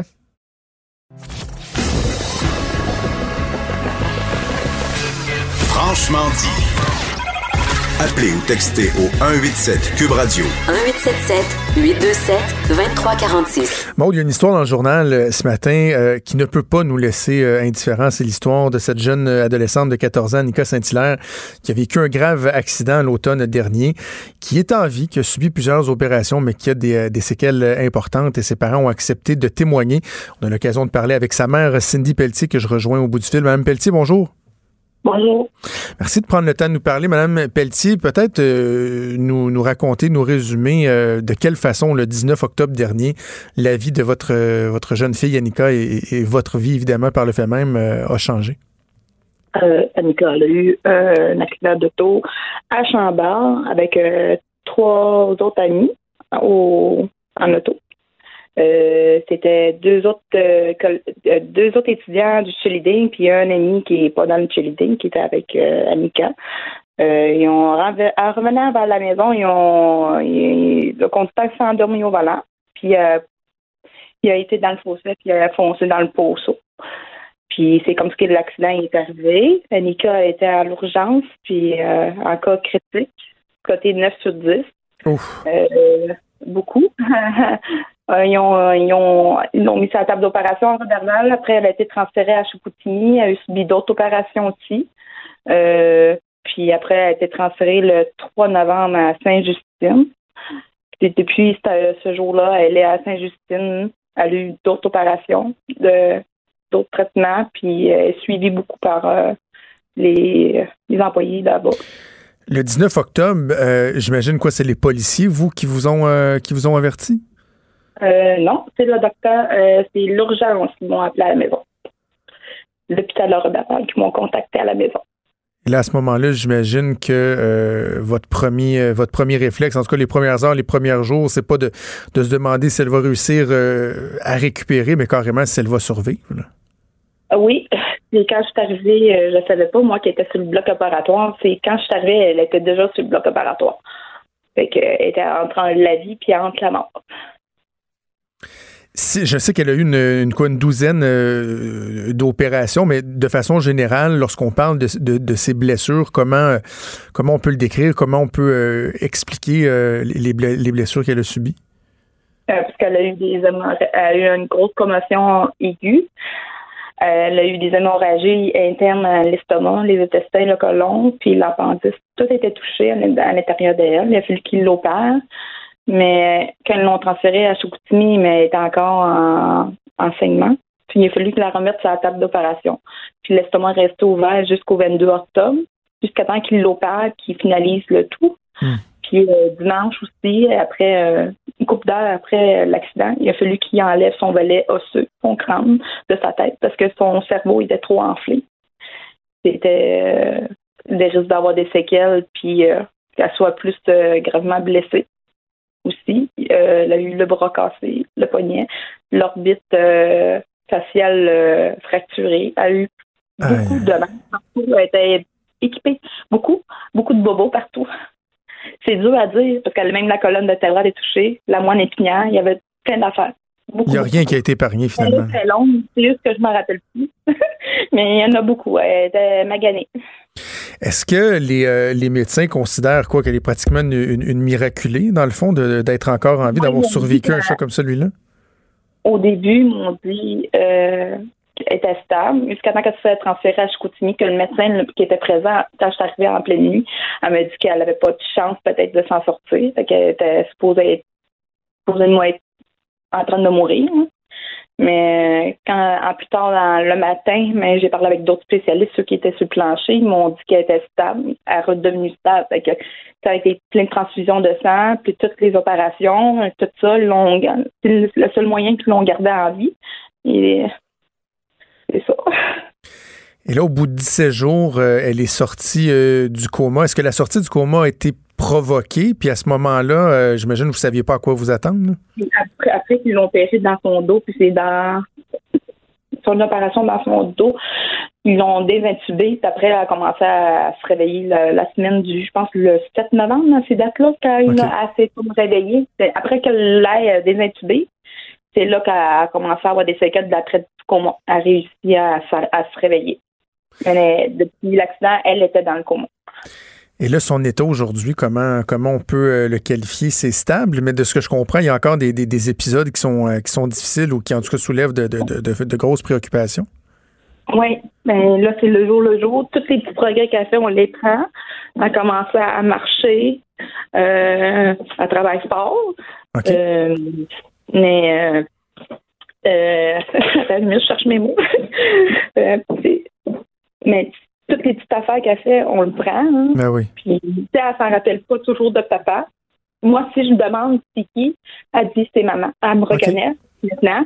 Mais ses frères et ses sœurs, pas encore. Mais elle a comme voulu hier demander. Elle a presque dit son nom à sa sœur hier, comme euh, elle l'a jamais fait avant. Euh, mais elle, elle se rappelle son, son cheerleading, les affaires de l'école, elle dit qu'elle s'ennuie. Tu sais, tu vois, elle, elle est comme à à pleine passe différente. Mais on- depuis le début, elle est moins épée qu'avant, mais elle est en train de devenir un petit peu, un petit peu à, à elle-même. Que, Qu'est-ce que les médecins vous disent par rapport au, au pronostic? Parce que j'imagine, bon, euh, son cas est assez particulier là, avec l'ampleur euh, des blessures. Est-ce que les médecins sont capables de vous dire, ben, voici ce à quoi on peut s'attendre ou on, on est un peu dans, dans l'inconnu euh, quant à savoir jusqu'où elle pourra récupérer? C'est l'inconnu parce que c'est le jour le jour. C'est le jour le jour avec euh, les médecins. Et ça ne faut dire depuis le début qu'il était supposé d'être plus là, puis il est encore là aujourd'hui. Parlez-moi un peu, Mme Pelletier, de, des efforts de la communauté, de l'appui de la communauté qui vous a donné un, un bon coup de pouce dans cette, euh, dans cette, euh, dans cette épreuve-là? Toutes les familles de l'accident. Pas juste moi, c'est tous les, enfants de l'accident. Les communautés ils ont fait des dons pour euh, comme la marche de l'espoir, que ce soit euh, le déjeuner brunch à l'école à Polyvalente. Il y a eu le quilloton aussi à Saint-Félicien. Il y a eu aussi euh, le spectacle de solidarité de M. Sauvageau à la Polyvalente le 12 décembre avec euh, Maxime. Que comme euh, tout l'argent qu'ils ont ramassé, ils ont tout séparé entre les quatre familles. Nous, on l'a vraiment apprécié beaucoup. Ça nous a aidés. Ben, Madame Pelletier, on va vous souhaiter euh, la meilleure des chances. Euh, on espère que Annika pourra euh, récupérer euh, le mieux possible. Et euh, je vous souhaite bon courage à vous, à votre famille, aux autres familles qui ont été impliquées. Merci de nous avoir parlé aujourd'hui. Merci beaucoup. Merci. Donc, c'était Cindy Pelletier, la maman euh, d'Annika. Ouf, euh, Maud, l'ampleur euh, des blessures, c'est... euh, Puis, on dit- J'ai l'impression, tu sais, j'essayais de m'imaginer, puis je me disais, non, le corps au complet, il a passé. vraiment... hein? C'est- hallucinant. Je comprends, je, comprends même pas comment elle a pu s'en sortir. C'est. Tu t'imagines même pas quand on dit que ce soit toi, que ce soit moi, quand vous entendez aux nouvelles, il y a eu tant de blessés dans un accident, on ne craint, tu des blessés graves, mais on craint plus pour leur vie. On sait pas jusqu'à. C'est quoi ne plus craindre pour la vie de quelqu'un? Ouais. Même si on craint plus pour sa vie, là, cette petite Quelle sera cette vie-là? Ça, ça va être quoi sa vie? Tu sais, à ce moment-là, quand elle a été sortie de danger, on savait pas si elle allait se réveiller, comment elle allait se réveiller. Là, il y a un long, très long chemin qui s'en vient devant elle, mais ça, c'est des histoires qu'on ne sait pas nécessairement par après. Puis de le voir, puis de voir la résilience, tu sais, c'est pas une petite famille non plus, là. Mm. Ils ont cette jeune, fille, jeune fille-là qui est à l'hôpital, qui demande beaucoup d'attention, qui demande beaucoup de traitement, mais elle a deux sœurs, deux frères. Ouais. Un qui a l'air en, en très bas âge, d'ailleurs, un tout petit enfant. Ça doit être euh, très difficile pour, euh, pour la famille euh, au grand complet à ce moment-là. Tu sais, je sais pas, tu t'es son petit frère, t'es sa petite sœur, puis tu disais, elle me reconnaît même pas, elle est même plus capable de dire mon nom. T'es content de l'avoir avec toi, mais après ça, tu sais, c'est- c'est tough, là. C'est ça, pour les parents, parce qu'ils doivent s'occuper de leur fille qui est malade, mais ils ont aussi les autres enfants. euh, La vie, tu veux, pas, c'est- c'est c'est- c'est comme ça, tu la vie continue. Ouais. Il y a, il y a tout le processus mais- de pardon aussi, là, tu sais, puis je, je voulais pas l'aborder avec euh, Mme Pelletier parce que j'ai senti qu'elle ne voulait pas nécessairement euh, s'étendre sur les, les circonstances, là, et la personne qui s'est qui s'est endormie au volant, mais tu sais, des fois, dans les accidents comme ça, bon, on fait de la sensibilisation sur la drogue au volant, l'alcool au volant, tu sais, il y a les suspects usuels, si on veut, là, tu sais, dans les causes, là. Là, on parle de s'endormir. Bon, euh, comment c'est arrivé? Est-ce qu'on peut pardonner en, en vouloir à cette personne-là? Bref, euh, Annika qui, euh, qui est encore en vie, mais on comprend que hum, le chemin vers, vers la récupération, vers la guérison euh, va être assurément parsemé euh, d'embûches. Donc, bon courage aux parents d'Annika Saint-Hilaire. Bougez pas, on revient. Franchement dit. Jonathan Trudeau. Et Maude Boutet. Appelez ou textez au 187 Cube Radio 1877 827 2346. Cube Radio. Cube Radio.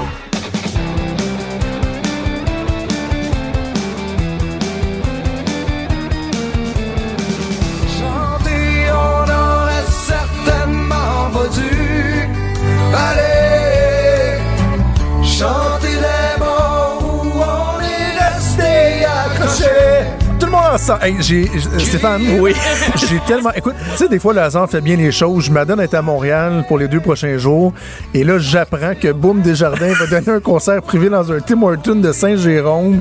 C'est sûr que pendant qu'il va jouer ça, moi, je me prends euh, l'americano de crème avec une brioche puis je chante à tue-tête. Une boîte de Timbit pour toute la gang. Ah, Hey, hein? Je vais la traite, la, La tournée face Timbit. Timbits. Désolé, Ça Jonathan. va, ça va arriver, ça? Ah non, non. ça a été démenti par le Je l'ai principal. vu sur Facebook. Ouais, c'était démenti par le principal intéressé. Je parle de Boom Desjardins, pas de Tim Qui n'était pas vraiment intéressé. Il n'était pas du tout intéressé même. Il faut dire que c'était douteux, premièrement, l'événement. Et ce qui est drôle, c'est que son post qui démentait tout ça avec un gros X sur la photo de l'événement, boum, il l'a retiré. Mais l'événement qui était euh, lancé par la page Mémé Malcommode est toujours là. Il faut dire que c'était un peu spécial comme spectacle. Le 25 janvier prochain, donc, à Saint-Jérôme. OK, à Tim 25 janvier, Hortons, OK. Avec euh, la formation rap Migos, une formation américaine qui a rien à voir. Migos. Ben oui, il était venu au Festival d'été de Québec. euh. Mais qu'est-ce qu'il ferait avec Boom Desjardins? Donc, euh, spectacle vraiment bizarre. Et Boom Desjardins a démenti, mais ce matin, il a enlevé son démenti. Ah, mais c'est clair qu'il va aller au à Saint-Jérôme. là. Ben, il est déjà allé au IGA de Sorel. là. Il peut aller au. T'es sérieux? Ben oui, il avait fait, euh, quand il y avait la bière, la chicane, il était venu faire des, une séance de signature et tout ça.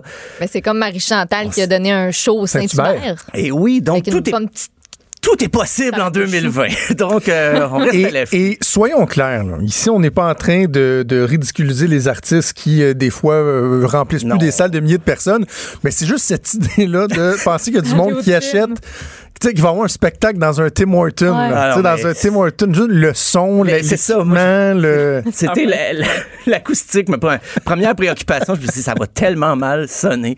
Mais bon, ça, ça n'aura pas lieu. Ce qui est drôle, c'est qu'il est démenti. tu sais. Oui, Que mais, ça- et- mais qui a enlevé son démenti. D'après moi, c'est des avocats qui ça en ce moment. Ça sent la mise en demeure. je Ah oui. Ah, Oh. OK, bon, mais ça arrive Écoute. pas. Dans les choses que vous ne verrez pas en 2020, Pomme déjà. Bon, en tout cas, pour l'instant, ben, Ben, moi, j'irai, je ferai un coup de pub. tu- Vous allez peut-être Ah le voir oui. au Tim Mais vous allez pas le voir en Ah spectacle. non, mais tu l'annonces pas, là. Tu t'en vas là avec une caméra pour les médias sociaux, évidemment. Là, Oui. The name of the game. Là, tu rentres là Ouais. avec, ta- avec sa guitare, puis là, boum, pousse la toune. Ça, ça j'avoue, s'il fait, il y a tout mon respect. S'il fait ça, il y a Moi, tout mon respect. prédiction, il va le faire.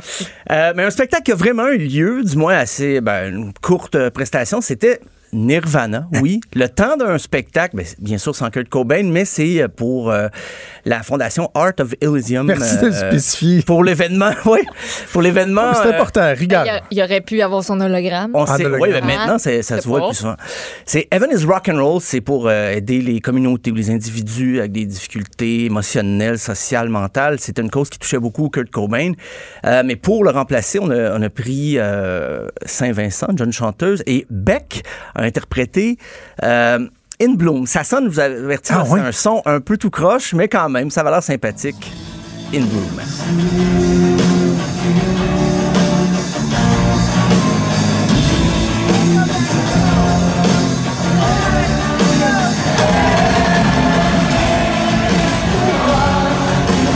Le son de l'enregistrement est pas bon, mais le son du, Ah, l'énergie du, est là. du gig a l'air vraiment... Juste voir Dave Grohl, il est dedans, c'est même Beck est décontenancé à un moment donné dans l'image, il se bon. vers Dave Grohl et il voit que toute la dynamique est là. Euh, mais c'est ça, il y a même la fille de Dave Grohl qui a chanté aussi. Ah, oui. Euh, C'était pas la première fois, il y a des gens qui disent ah, c'est la première fois que les, les- les membres euh, survivants de Nirvana se réunissent, mais au Rock and Roll Hall of Fame en 2014, euh, Joan Jett était venu chanter Smell Like Teen Spirit avec le band. Euh, c'est une couple de fois. Là, les rumeurs partaient un petit peu sur Twitter, disaient Ah, est-ce que le groupe peut se reformer? Est-ce qu'il pourrait faire des concerts dans cette formule-là? Euh, non, il n'y a, rien. On Ah non?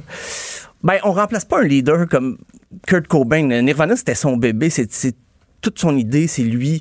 C'est difficile. Mais euh, je me suis rendu compte que dans l'histoire du rock, il y a des groupes qui n'avaient pas le même scrupule à remplacer un chanteur après soit un départ précipité ou un décès. Ça, ça vaut ce que ça vaut. Euh, ben, il y a In Excess qui était le, le groupe, bien sûr, de Michael Hutchins, qui euh, est décédé en 97. Le groupe avait décidé d'arrêter, faire des concerts de temps à autre, mais ils ont décidé de lancer une télé-réalité pour trouver un remplaçant. C'était en 2003 et c'était même le Dave Navarro, l'ancien guitariste de Red Hot Chili Peppers, qui animait un reality show pour trouver un chanteur. Et c'est un Canadien qui l'a eu, c'est J.D. Fortune. On va écouter quand même, c'est surprenant, la pièce New Sensation.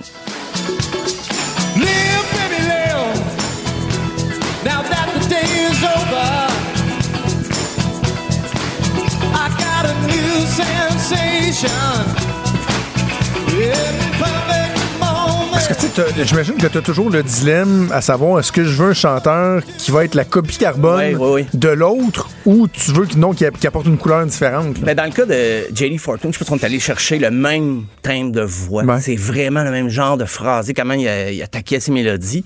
Euh, mais je, je pense qu'Nexus voulait ça. Mais là, J.D. Fortune a arrêté. Je pense qu'il voulait pas être juste associé à le remplaçant de Michael Hutchins. Un, un choix surprenant de Doors. Ça, c'est difficile d'imaginer, dire, OK, quand Jim Morrison est décédé, Ouais. tout est fini. Mais non, ils ont fait deux albums. Euh, ils essaient de se relayer ça. Avec Val. Kilmer. Euh, ouais, pour les besoins d'Oliver Stone. Euh, même qu'ils ont demandé à Iggy Pop, et Iggy Pop avait dit, ça c'était en 71, parce que Jim Morrison c'était l'idole d'Iggy Pop, et Iggy Pop avait dit qu'il trouvait ça macabre et irrespectueux de vouloir remplacer le roi lézard. Mais ils se sont essayés quand même. On va écouter une pièce qui a été reprise par Joe Dassin par la suite, mais c'est les Doors qui l'ont composée, Mosquito. No me moleste mosquito. No me moleste mosquito. Why don't you go T'es-tu en train de me dire que c'est les Doors qui ont les- composé ça et non Joe Dassin? Moi, je tombe sur le cul. Là. Exactement. C'est les Doors qui ont proposé ça. Ça n'a pas été un succès. Joe Dassin a flairé la bonne affaire et lui en a fait un succès. Ben, il a changé la, la structure de la chanson.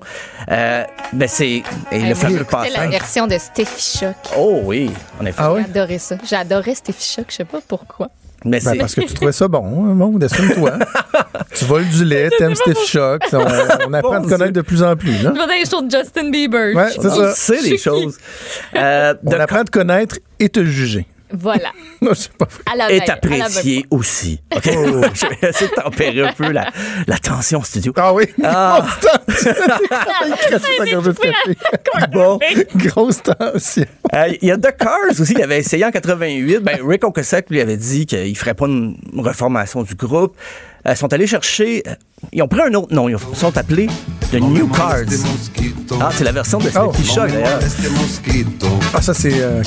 On a toujours Dassin aussi, tant qu'à. A été repris à peu près 76 C'est- Moi, j'ai de la misère. Dans toutes les versions. J'ai. Non, ça m'accroche pas tant. Ben, Euh, non. ben, bref, euh, New Cars, qui était Oui. la version des Cars, n'ont pas repris Mosquito, alors euh, on peut s'en passer. Euh, sinon, euh, Black Sabbath, ça, c'est, c'est toute une histoire. Ozzy avait lâché en 78, il avait quitté de son propre gré, il s'est fait remplacer. Il est revenu en 79, on l'a jeté dehors en 79. Le plus connu, c'était Ronnie James Dio. Il était là quand même trois ans, fait une- quelques albums avec Black Sabbath. Et finalement, ben, Ozzy est revenu en 97, mais le nombre, il y a des, il y a des remplaçants d'Ozzy, il y en a tellement, je pense c'est- il y a juste Tony Bennett qui n'a pas remplacé Ozzy Osbourne dans Black Sabbath, mais il est revenu en 97 et ça a duré 20 ans. Ils sont séparés en 2017. Euh, un cas de figure vraiment intéressant, là, ça a été un bon, une bonne décision à prendre, c'est ACDC. Euh, à la mort de Bon Scott, on disait c'est la fin du band, c'est fini. Euh, le groupe peut pas, va pas survivre à son chanteur. Mais finalement, Brian Johnson est venu et c'était sur l'album Back in Black qu'on a découvert avec justement You Shook Me All Night Long.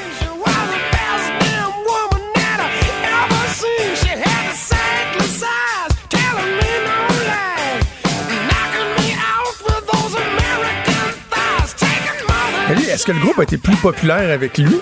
Ben, cet album-là était le, le plus vendu des CDC Back in Ouais, Black. ça. a pris effectivement euh, une tangente. Ben, son, il était déjà très populaire avec Bon Scott, mais là, il a repris les, les- à son compte, il a chanté les chansons de Bon Scott et ça, ça a eu du succès. Euh, des cas de figure, en- ben, Journey, j'en parlais hier un peu, c'était le chanteur, un jeune chanteur philippin qui faisait des hommages au groupe, qui a remplacé Steve Perry. Euh, Van Halen, c'était curieux, ils, ils ont, ils ont remplacé David Lee Roth. Mais David Lee Roth est revenu, mais Sammy Hager, qui l'avait remplacé, est resté. Donc, ils ont tourné avec deux chanteurs un petit bout de temps.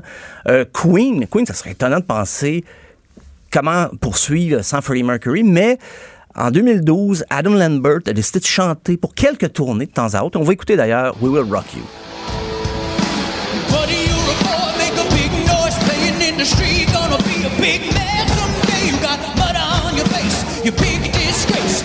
Il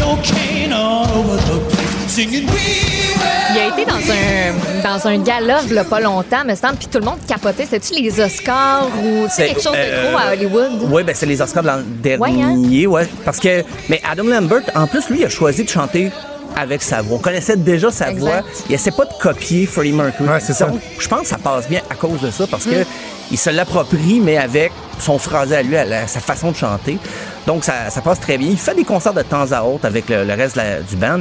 Le dernier, c'est Sublime. Je sais pas si vous vous rappelez de ce groupe des années 90, Sublime. Santeria. Une, ch- une seule toune. Une seule tune. Ça a mal sorti. Et euh, C'est ton imitation de Céline, ça? Je- une seule quand Bradley Noel est décédé en 96, ben là, ils n'ont pas formé le band. Ça a été en 2009, donc euh, 13 ans après. C'est un certain Rome Ramirez qui a remplacé. Et là, ça s'appelle maintenant Sublime with Rome. On va écouter Wrong Way. Nobody ever told her it's the wrong way. Don't be afraid by the quickness you get laid. For your family get paid, it's the wrong way. I give her all that I had to give. I'm gonna make it. C'est pas une grande voix, là. C'est- Non, ben, ils se sont gardés une petite gêne, pas, garder pas garder le nom Sublime. Ils ont dit, ben, OK, on va ajouter, mais c'est les chansons de Sublime. Mais ils ont commencé à composer d'autres pièces avec euh, Rome, euh, Rome Ramirez. Parce que, mais ça reste dans le ton, là. c'est du Sublime mur à mur, même dans cette nouvelle formation. Euh, ils font encore des spectacles d'ailleurs, mais c'est pour garder la mémoire de Sublime. euh, pour Deux tunes, moi, que je connais. Bon, il y a Centurion, mais il y a What I Got aussi. Ah oui, oui, ça- voilà. C'est grand- laquelle, grand ça? Ah, Love oui. is what, What I I got. got. What I got. Ça fait au moins deux tunes. Ça fait Au moins deux tunes de Sublime. Voilà. Vraiment, on est dû brûler dans un karaoké. Oh, on ne cesse de chanter dans cette ça émission. Merci Stéphane. Ben, merci on à vous ça deux. demain. À Salut. demain.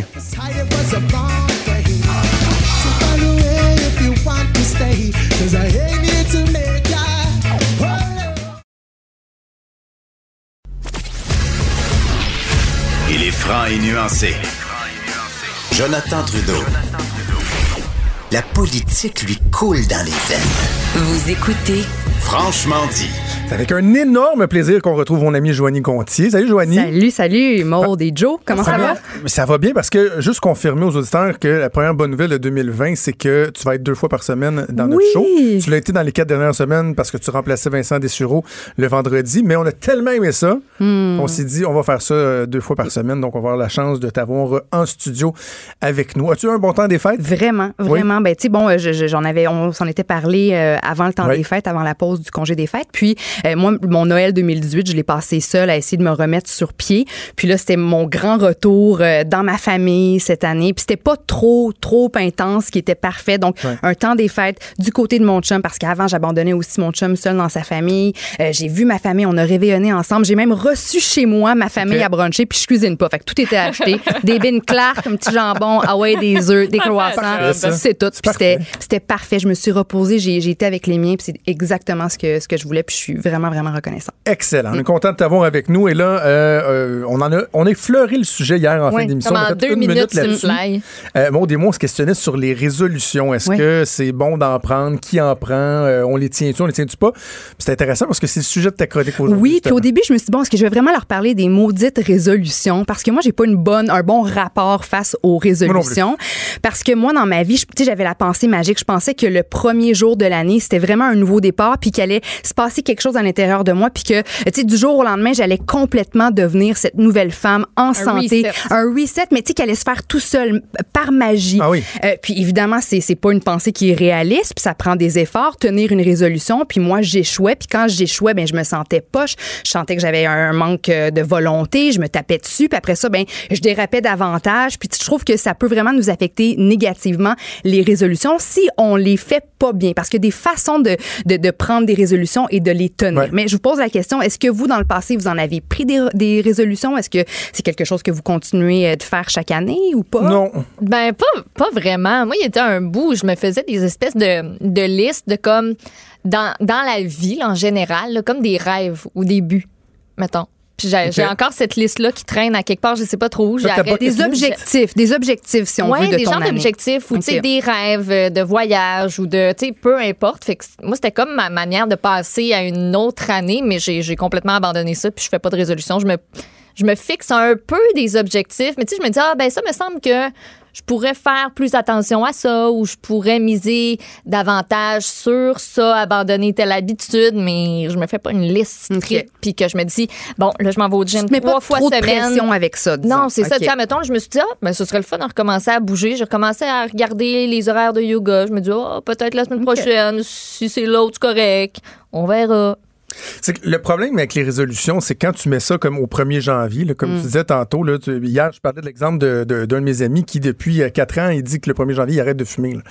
C'est pas une bonne idée, là, parce que le 31 au soir, tu vas être en train de fumer, puis à minuit, tu penses que tu vas arrêter de Non. C'est ça. Donc, moi, je pense que des résolutions, de façon générale, dans la vie, c'est pas une mauvaise chose, euh, et- mais ça se prépare, tu sais, de, de dire, ben, tel jour. Non, non, comme moi, la fois où j'ai fini par arrêter de fumer pour de vrai dans ma vie, ben, je l'avais prévu euh, deux, trois semaines d'avance, j'avais une date, j'avais un plan, et je pense que c'est correct d'avoir des résolutions, mais je, je me sens pas l'obligation de dire, je dois commencer l'année avec des résolutions. Non, c'est pas quelque chose euh, qui m'intéresse. Mm. Donc, depuis plusieurs années, je dis tout le temps à la blague que ma résolution, c'est de pas prendre de résolution. Puis avec euh, pour euh, résultat que je, finalement, je me remets jamais en forme. là. parce que dans le fond, c'était ça ma résolution à chaque année. Là, Ça tourne souvent autour de ça, hein, Ben oui. de dire bah, je veux manger mieux, je vais bouger plus, euh, je vais faire plus attention à moi. Mais ça, c'est- intéressant ce que tu dis. On, on est plusieurs à se dire ça, je vais manger mieux, je vais bouger plus. Mais ça, c'est pas c'est pas la bonne façon de prendre des résolutions. Puis quand on les prend comme ça, ben, on risque de les abandonner. D'ailleurs, euh, selon un article qui a été partagé avant-hier par le Toronto Sun, 92 des résolutions du Nouvel An échouent. Hey! Donc, il y a seulement 8 des résolutions qui se réalisent. Tu sais, c'est énorme. Puis, on dit même que le deuxième vendredi du mois de janvier, donc ce vendredi qui s'en vient, c'est le Quitters Day. Donc, la j'aime ça. journée, si on veut, officielle de l'abandon des résolutions. Puis, il y a euh, un YouGov qui a fait un sondage à la fin du mois de décembre 2019 qui révèle que, ben, un, sonda- un sondage sur 1000 Canadiens et, et qui révèle que trois adultes Trois adultes sur dix euh, ben, prendraient des résolutions du Nouvel An à chaque année. Et parmi ces résolutions, quelles sont les plus populaires d'après vous? Le top 5 des résolutions les, les plus prises, si on veut, euh, au Canada. Ben, J'ai l'impression qu'on en a nommé deux. Là, le- la remise en forme, la ouais. cigarette. Manger ben, mieux. Au numéro 1, faire plus d'exercice. Après ça, au numéro 2, mettre plus d'argent de côté. Numéro 3, mieux manger. Numéro 4, perdre du poids. Ça, c'est une résolution que, que, que prennent 51 des femmes au Canada comparativement à 30 OK. des hommes.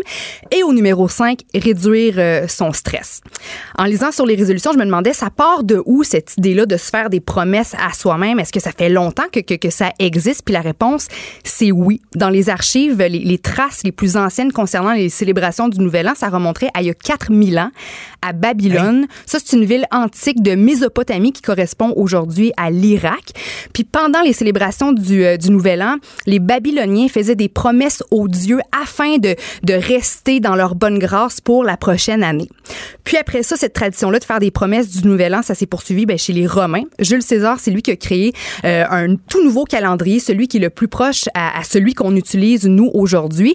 Puis il a décidé que le 1er janvier, c'était la journée pour honorer Janus, le dieu des nouveaux départs. Janus, January, janvier. oui. Donc le, le, le- le- janvier, ça, ça, ça c'est tiré du dieu euh, du dieu Janus. Donc c'est à partir de, de, de ce moment-là que nous on a poursuivi cette tradition-là de, de, de, de, de vouloir prendre des, des résolutions, de vouloir euh, vivre un nouveau départ finalement la première journée euh, de l'année. Puis en 2012, Google a même créé une resolution map, donc une carte des résolutions en ligne. Puis je suis allée voir euh, c'était quoi plus, plus précisément. Puis c'est vraiment cool. C'est vraiment une carte du monde. Puis il y a plein de petits picots partout là, dans, dans les grandes villes, dans les pays, sur les différents continents. Puis tu peux toi-même inscrire ta résolution et aussi consulter celle des autres. Fait que partout où on parle anglais, français, c'est le fun de voir les, les, résol- les résolutions des autres à travers le monde. C'est sûr qu'une résolution en arabe, on la comprend moins, tu comprends là? Euh, mais euh, au Québec, voyez-vous, les, les certaines résolutions que j'ai lues, c'est devenir meilleur au hockey, gagner à la loto 649, abandonner Facebook, puis évidemment perdre du poids, euh, puis arrêter de fumer.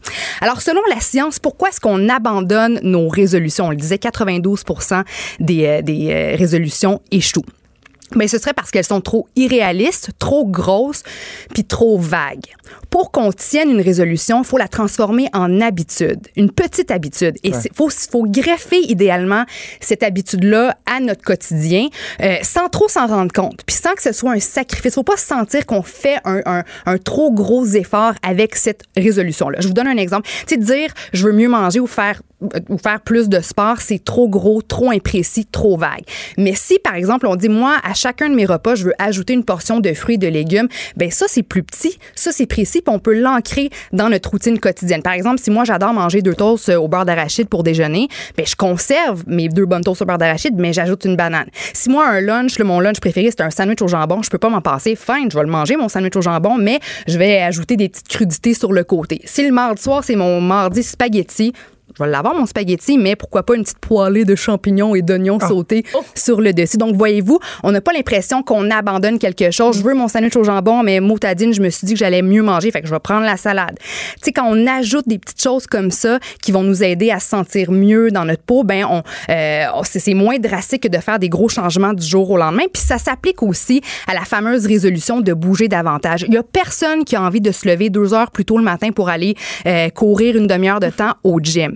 Mais si une fois que tu arrives au travail, tu te dis, bon, mais moi, je m'engage pendant tout le mois de janvier ou, pendant les trois prochains mois à prendre les escaliers plutôt que l'ascenseur, ben là, whoop, t'ajoutes un petit quelque chose de positif euh, à ta routine. Puis finalement, euh, au, au- au bout du compte, ça va faire pas mal toute la différence.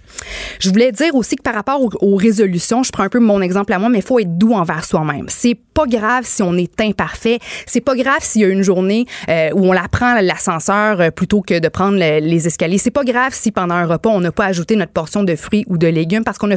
on- moi en tout cas j'ai la j'ai la pensée le, le, le, le tant qu'à y être facile. Tu sais si je fais pas les choses parfaitement, je suis comme bon ben ça y est ben tant qu'à y être, Ouais, tant qu'à pas avoir mangé sainement, ah ouais les chips, saute dans la crème glacée, toute la patente puis puis demain c'est un jour nouveau. Donc faut être doux envers soi-même parce que si on fait les les, les, les, bons gestes 60% du temps, 50% du temps, 80% du temps, tout ça à la longue, ça va faire une différence positive puis ça va nous permettre de, de, de, de, tenir notre résolution pas mal plus longtemps. Donc c'est les petits gestes de- un petit peu chaque jour, faut pas être parfait, faut s'enlever de la pression et c'est ça comme je disais, faut faire attention au tout au, au noir ou blanc euh, à, la pensée du, du temps qu'à être parce que on se met beaucoup beaucoup de pression face euh, aux résolutions. C'est tellement important de la façon, je trouve, que, que, que tu l'apportes, Joanie, parce que on a, je pense, cette tendance-là à dire, ben, je vais changer drastiquement du jour au lendemain. C'est la meilleure façon de se décevoir, là, de fixer, parce que non seulement tu n'y arrives pas, mais en plus, tu es déçu de toi-même.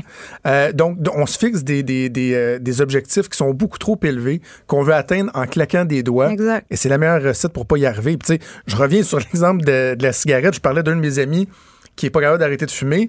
Ben, j'ai un, un beau-frère qui, lui, euh, fumait un paquet par jour, puis il a commencé à en fumer euh, 15 par jour, 10, Mhm. puis il est rendu qu'il en fume deux par jour. Ouais. Quand, tant mieux, là, là, il en fume deux, il s'habitue, puis à un moment donné, il va arrêter. Exactement. Alors que d'arrêter, en anglais, on dit cold turkey, d'arrêter de- de- d'un coup sec souvent. Mm. Bon, Il y a, peut-être des situations dans la vie qui font que tu n'as pas le choix, là, mais souvent, c'est la meilleure recette pour finalement euh, carrément abandonner. Donc, tu vois, moi, ce que tu dis là pour, par exemple, la remise en forme, là, je vais essayer de mettre ça dans, dans une, petite, une petite boîte à quelque part dans mon cerveau, là, puis justement de me dire, ben, euh, si je veux y arriver, là, j'aurais peut-être commencé par dire, ben, est-ce que je, je suis capable d'aller marcher 15 minutes par jour, 20 minutes, puis là, déjà, je me sentirais un petit peu mieux, puis après ça, ben, je, je pourrais peut-être commencer à faire d'autres Ouais. exercices, puis et moi, tu vois, je m'étais fixé comme objectif de recommencer à jouer au hockey. Ouais. Puis j'ai recommencé à jouer. J'ai joué une game ce- cette année dans un niveau qui était beaucoup trop euh, fort pour moi. J'étais pas en forme. Qu'est-ce que tu penses que j'ai fait? Je suis pas retourné après. C'est Ben oui. Tu sais, au lieu de dire, ben, je vais me remettre en forme tranquillement, pas vite, peux. recommencer. Ben, Joe, mon, mon chum, il fait ça. là. Lui, il veut vraiment se remettre en forme. Puis là, il s'est dit, moi, je vais faire, exemple, euh, 20 push-ups. Tu sais, je commence euh, demain. Je fais que je fais 20 push- 20 push-ups euh, demain. Puis après ça, le surlendemain, je vais faire 21. Donc, chaque jour, il ajoute un push-up supplémentaire. Puis à la fin, ben, tu sais, il va, il va se remotiver graduellement à, à- à retomber dans le sport. Puis le fait d'être dans le confort de, de sa maison, il est capable, lui, sans, sans le regard des autres, de juste faire ses push-ups euh, du mieux qu'il peut. Puis tu sais, c'est vraiment de se donner des petits objectifs, de réduire, d'être doux envers soi-même. Puis parce que, tu sais, on, on- moi, là, en ce moment, mon gym, là, c'est loadé de gens. Je veux dire, il y a du monde partout. Puis je sais pertinemment que dans quelques semaines, il y aura plus ça va être un terminé. chat. Parce que les gens veulent, veulent, veulent tout faire à la perfection, se donnent trop, trop, trop d'objectifs. Moi, je, me- je vais me réveiller, je vais aller au gym à 5 heures tous les matins, 5 jours par semaine. Puis après ça, je vais manger un smoothie le matin, de la salade pour, euh, pour dîner, puis je vais manger euh, tu sais, du poulet sec avec des brocolis pour souper. Il y a personne qui peut tenir ça sur le long terme. En anglais, on dit sustainability. Ouais. Tu veux, tu veux trouver une, un, un mode de vie que tu vas apprécier, qui sera, qui va pas rimer avec sacrifice, puis tu vas être capable de tenir ça, et puis de, de reprogrammer ton cerveau, puis d'en faire finalement des habitudes qui vont être capables de te suivre sur le long terme. C'est ça l'objectif des, des résolutions. Tu sais, aussi le fait d'être tellement. Admettons, là, que tu. Il y a une journée, là, tu fais pas tes portions de légumes, puis de fruits, puis tout ça, puis te dire, ah, ben, je l'ai pas fait aujourd'hui, fait que, ben, j'ai manqué mon défi, je le referai juste plus tous les autres jours d'après. Comme le découragement de dire, ben, si je l'ai manqué une fois, avec je vais soi-même, encore le c'est pas, c'est pas grave. Ça te, tentait ça, de manger de la crème glacée ce soir, puis t'as pas, t'as- t'as pas mangé ta portion de légumes. de brocoli. C'est pas grave. Recommence demain. Mm. T'avais le droit, tu t'es gâté, tu t'es donné ça, c'est- ces petites portions-là de, sucrerie, puis le lendemain, mais c'est pas grave. Tu vas l'ajouter. ta- Mais de pas te servir de, ça comme excuse pour l'abandonner. Bon, ça va aller à l'année prochaine. Exactement, exactement. Alors voilà. Hey, merci. C'était merci super à vous. intéressant. On heureuse se de vous reparle retrouver. plus tard cette semaine. Merci, Joanie. Salut. Vous écoutez Franchement dit. Hey, Maude, tu vas-tu me faire aller acheter un billet de l'auto, là? Peut-être. Écoute. Parce que moi, ça arrive une fois ou deux par année, 70 millions peut-être, de dollars. 70 Ouais, millions. euh, le gros lot record du Loto Max qui est en jeu. Euh, on ajoute en plus à ce tirage-là 25 max millions, d'un million de dollars approximati- approximativement, oui, chacun. Euh, depuis le lancement de Loto Max, ça veut dire ça, toi, il y a 28 gros lots qui ont été gagnés au Québec. Puis, Non, je savais pas le- ça. tu savais pas ça, hein, toi? Dans le domaine une culture générale, là, ça, je l'avais pas, je l'avais pas assimilé. Écoute, le plus gros à date qui a été remporté, c'est 65 millions de dollars. C'est une famille québécoise qui, l'a- qui a mis la main là-dessus en juin dernier. Serez-vous les prochains plus gros millionnaires de cette loterie? Qui sait? Courez acheter votre billet dans un dépanneur ou euh, je pense que tu peux, même, tu peux même les acheter en ligne. En On peut-tu faire ça en ligne? Oui. Ah, je le ferais peut-être en ligne. OK, j'embarque. J'ai pas envie d'aller dans un dépanneur. Puis, premièrement, j'ai aucune idée comment ça fonctionne. Moi, j'ai compris hier pourquoi en avant de moi, ça avançait pas à l'épicerie. ça. Ah. Hey, La madame, en tare, prenait ça? genre 4-5. Je comprenais comme pas jusqu'à temps que ce matin, je me disais Ah, ah OK, OK. Là, je, là, je catch. Ça, là, c'est un fléau de notre société. Hein.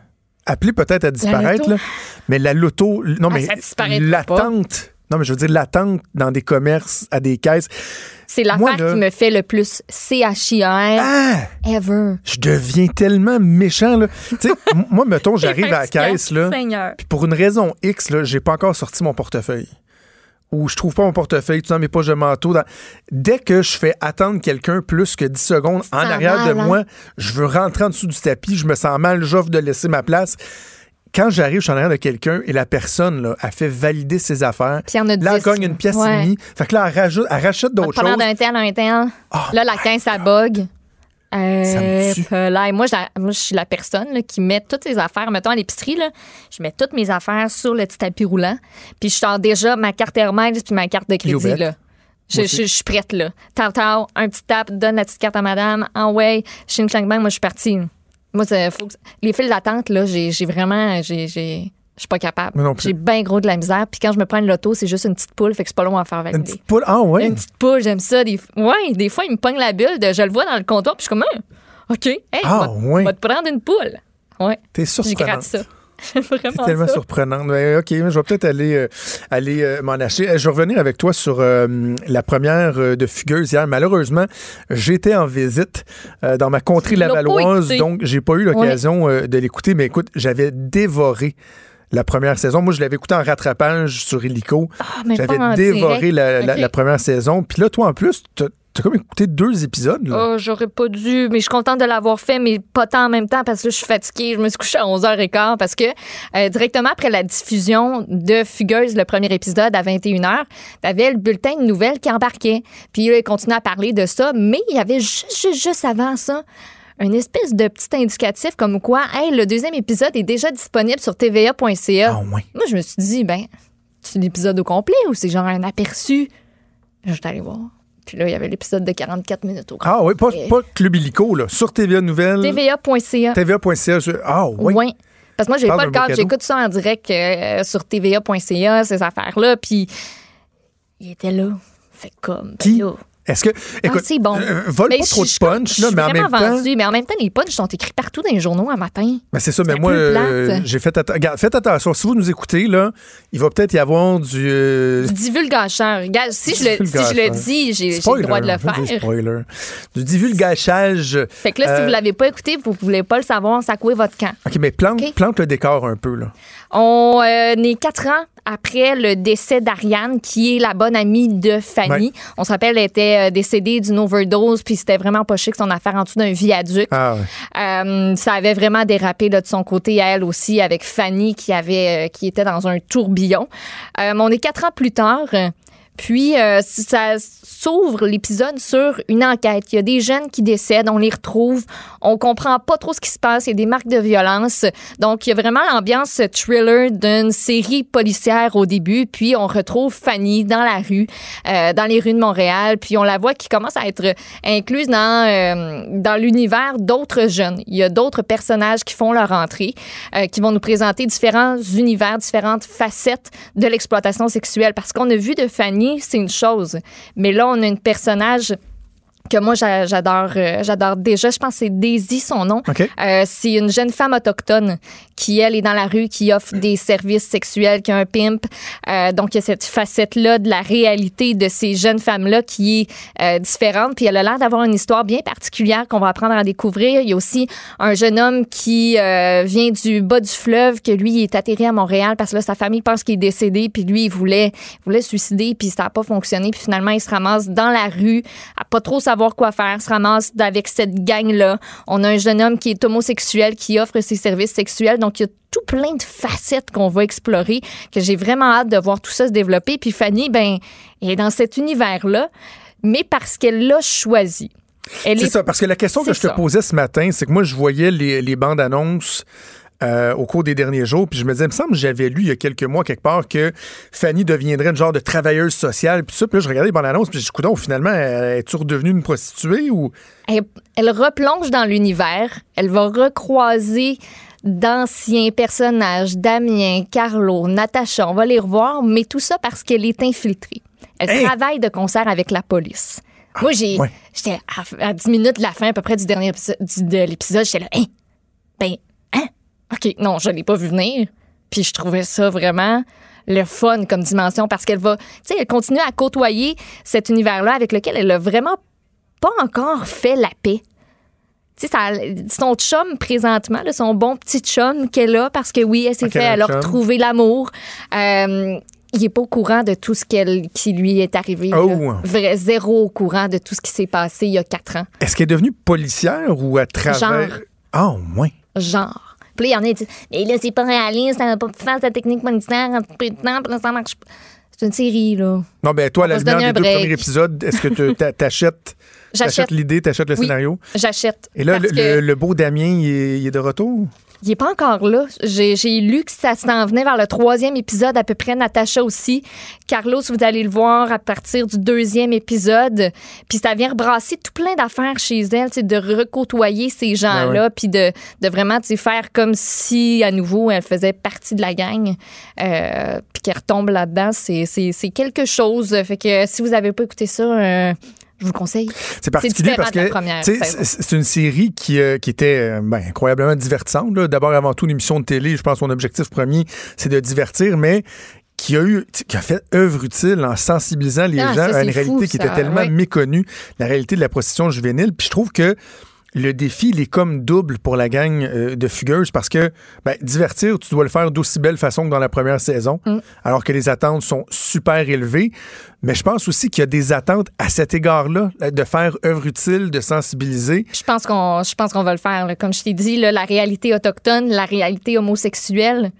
Moi, je suis très, je suis très curieuse d'entendre des intervenants qui sont sur le terrain présentement, puis qui, qui deal avec tout ça, puis qui ont vraiment un portrait de cette réalité-là euh, qu'on va dépeindre dans la série. J'ai vraiment hâte de voir ça. Puis si vous voulez entendre le Divine Reading avec euh, Michel Allen, l'auteur, Oui. ils vont être avec Geneviève tantôt. Tantôt, aujourd'hui? Oui, son Ah oui? émission commence à 13h, c'est jusqu'à 15h. Je sais, je sais plus trop quelle heure, euh, quelle heure pile poil ça va être, là, mais euh, euh, moi, je vais, je vais écouter. Bon, Je suis ben, fan. écoutez ça assurément. Puis euh, à à 13h30. 13h30, puis tant qu'à faire, tant qu'à plugger nos collègues, j'ai eu ouï dire que Guy Nantel était avec euh, Eh ben oui, à Sophie. midi et demi. Tantôt, à midi et demi. Aura-t-il de grandes annonces à faire? Je sais pas, lui qui est encore est en réflexion. pas censé parler de ça. concernant mais le Parti sais. québécois. Mais euh, bref, on va assurément écouter euh, Sophie dans quelques minutes à partir de midi. Et Geneviève Peterson qui va être avec vous à partir de 13h. Merci Maude, merci à Joanne Nuit à la mise en onde, à Mathieu Boulet à la recherche. On vous donne rendez-vous demain à 10h. Ciao. Cette émission est maintenant disponible en podcast. Rendez-vous dans la section balado de l'application ou du site cube.radio pour une écoute sur mesure en tout temps. Cube Radio, autrement dit. Et maintenant, autrement écouté.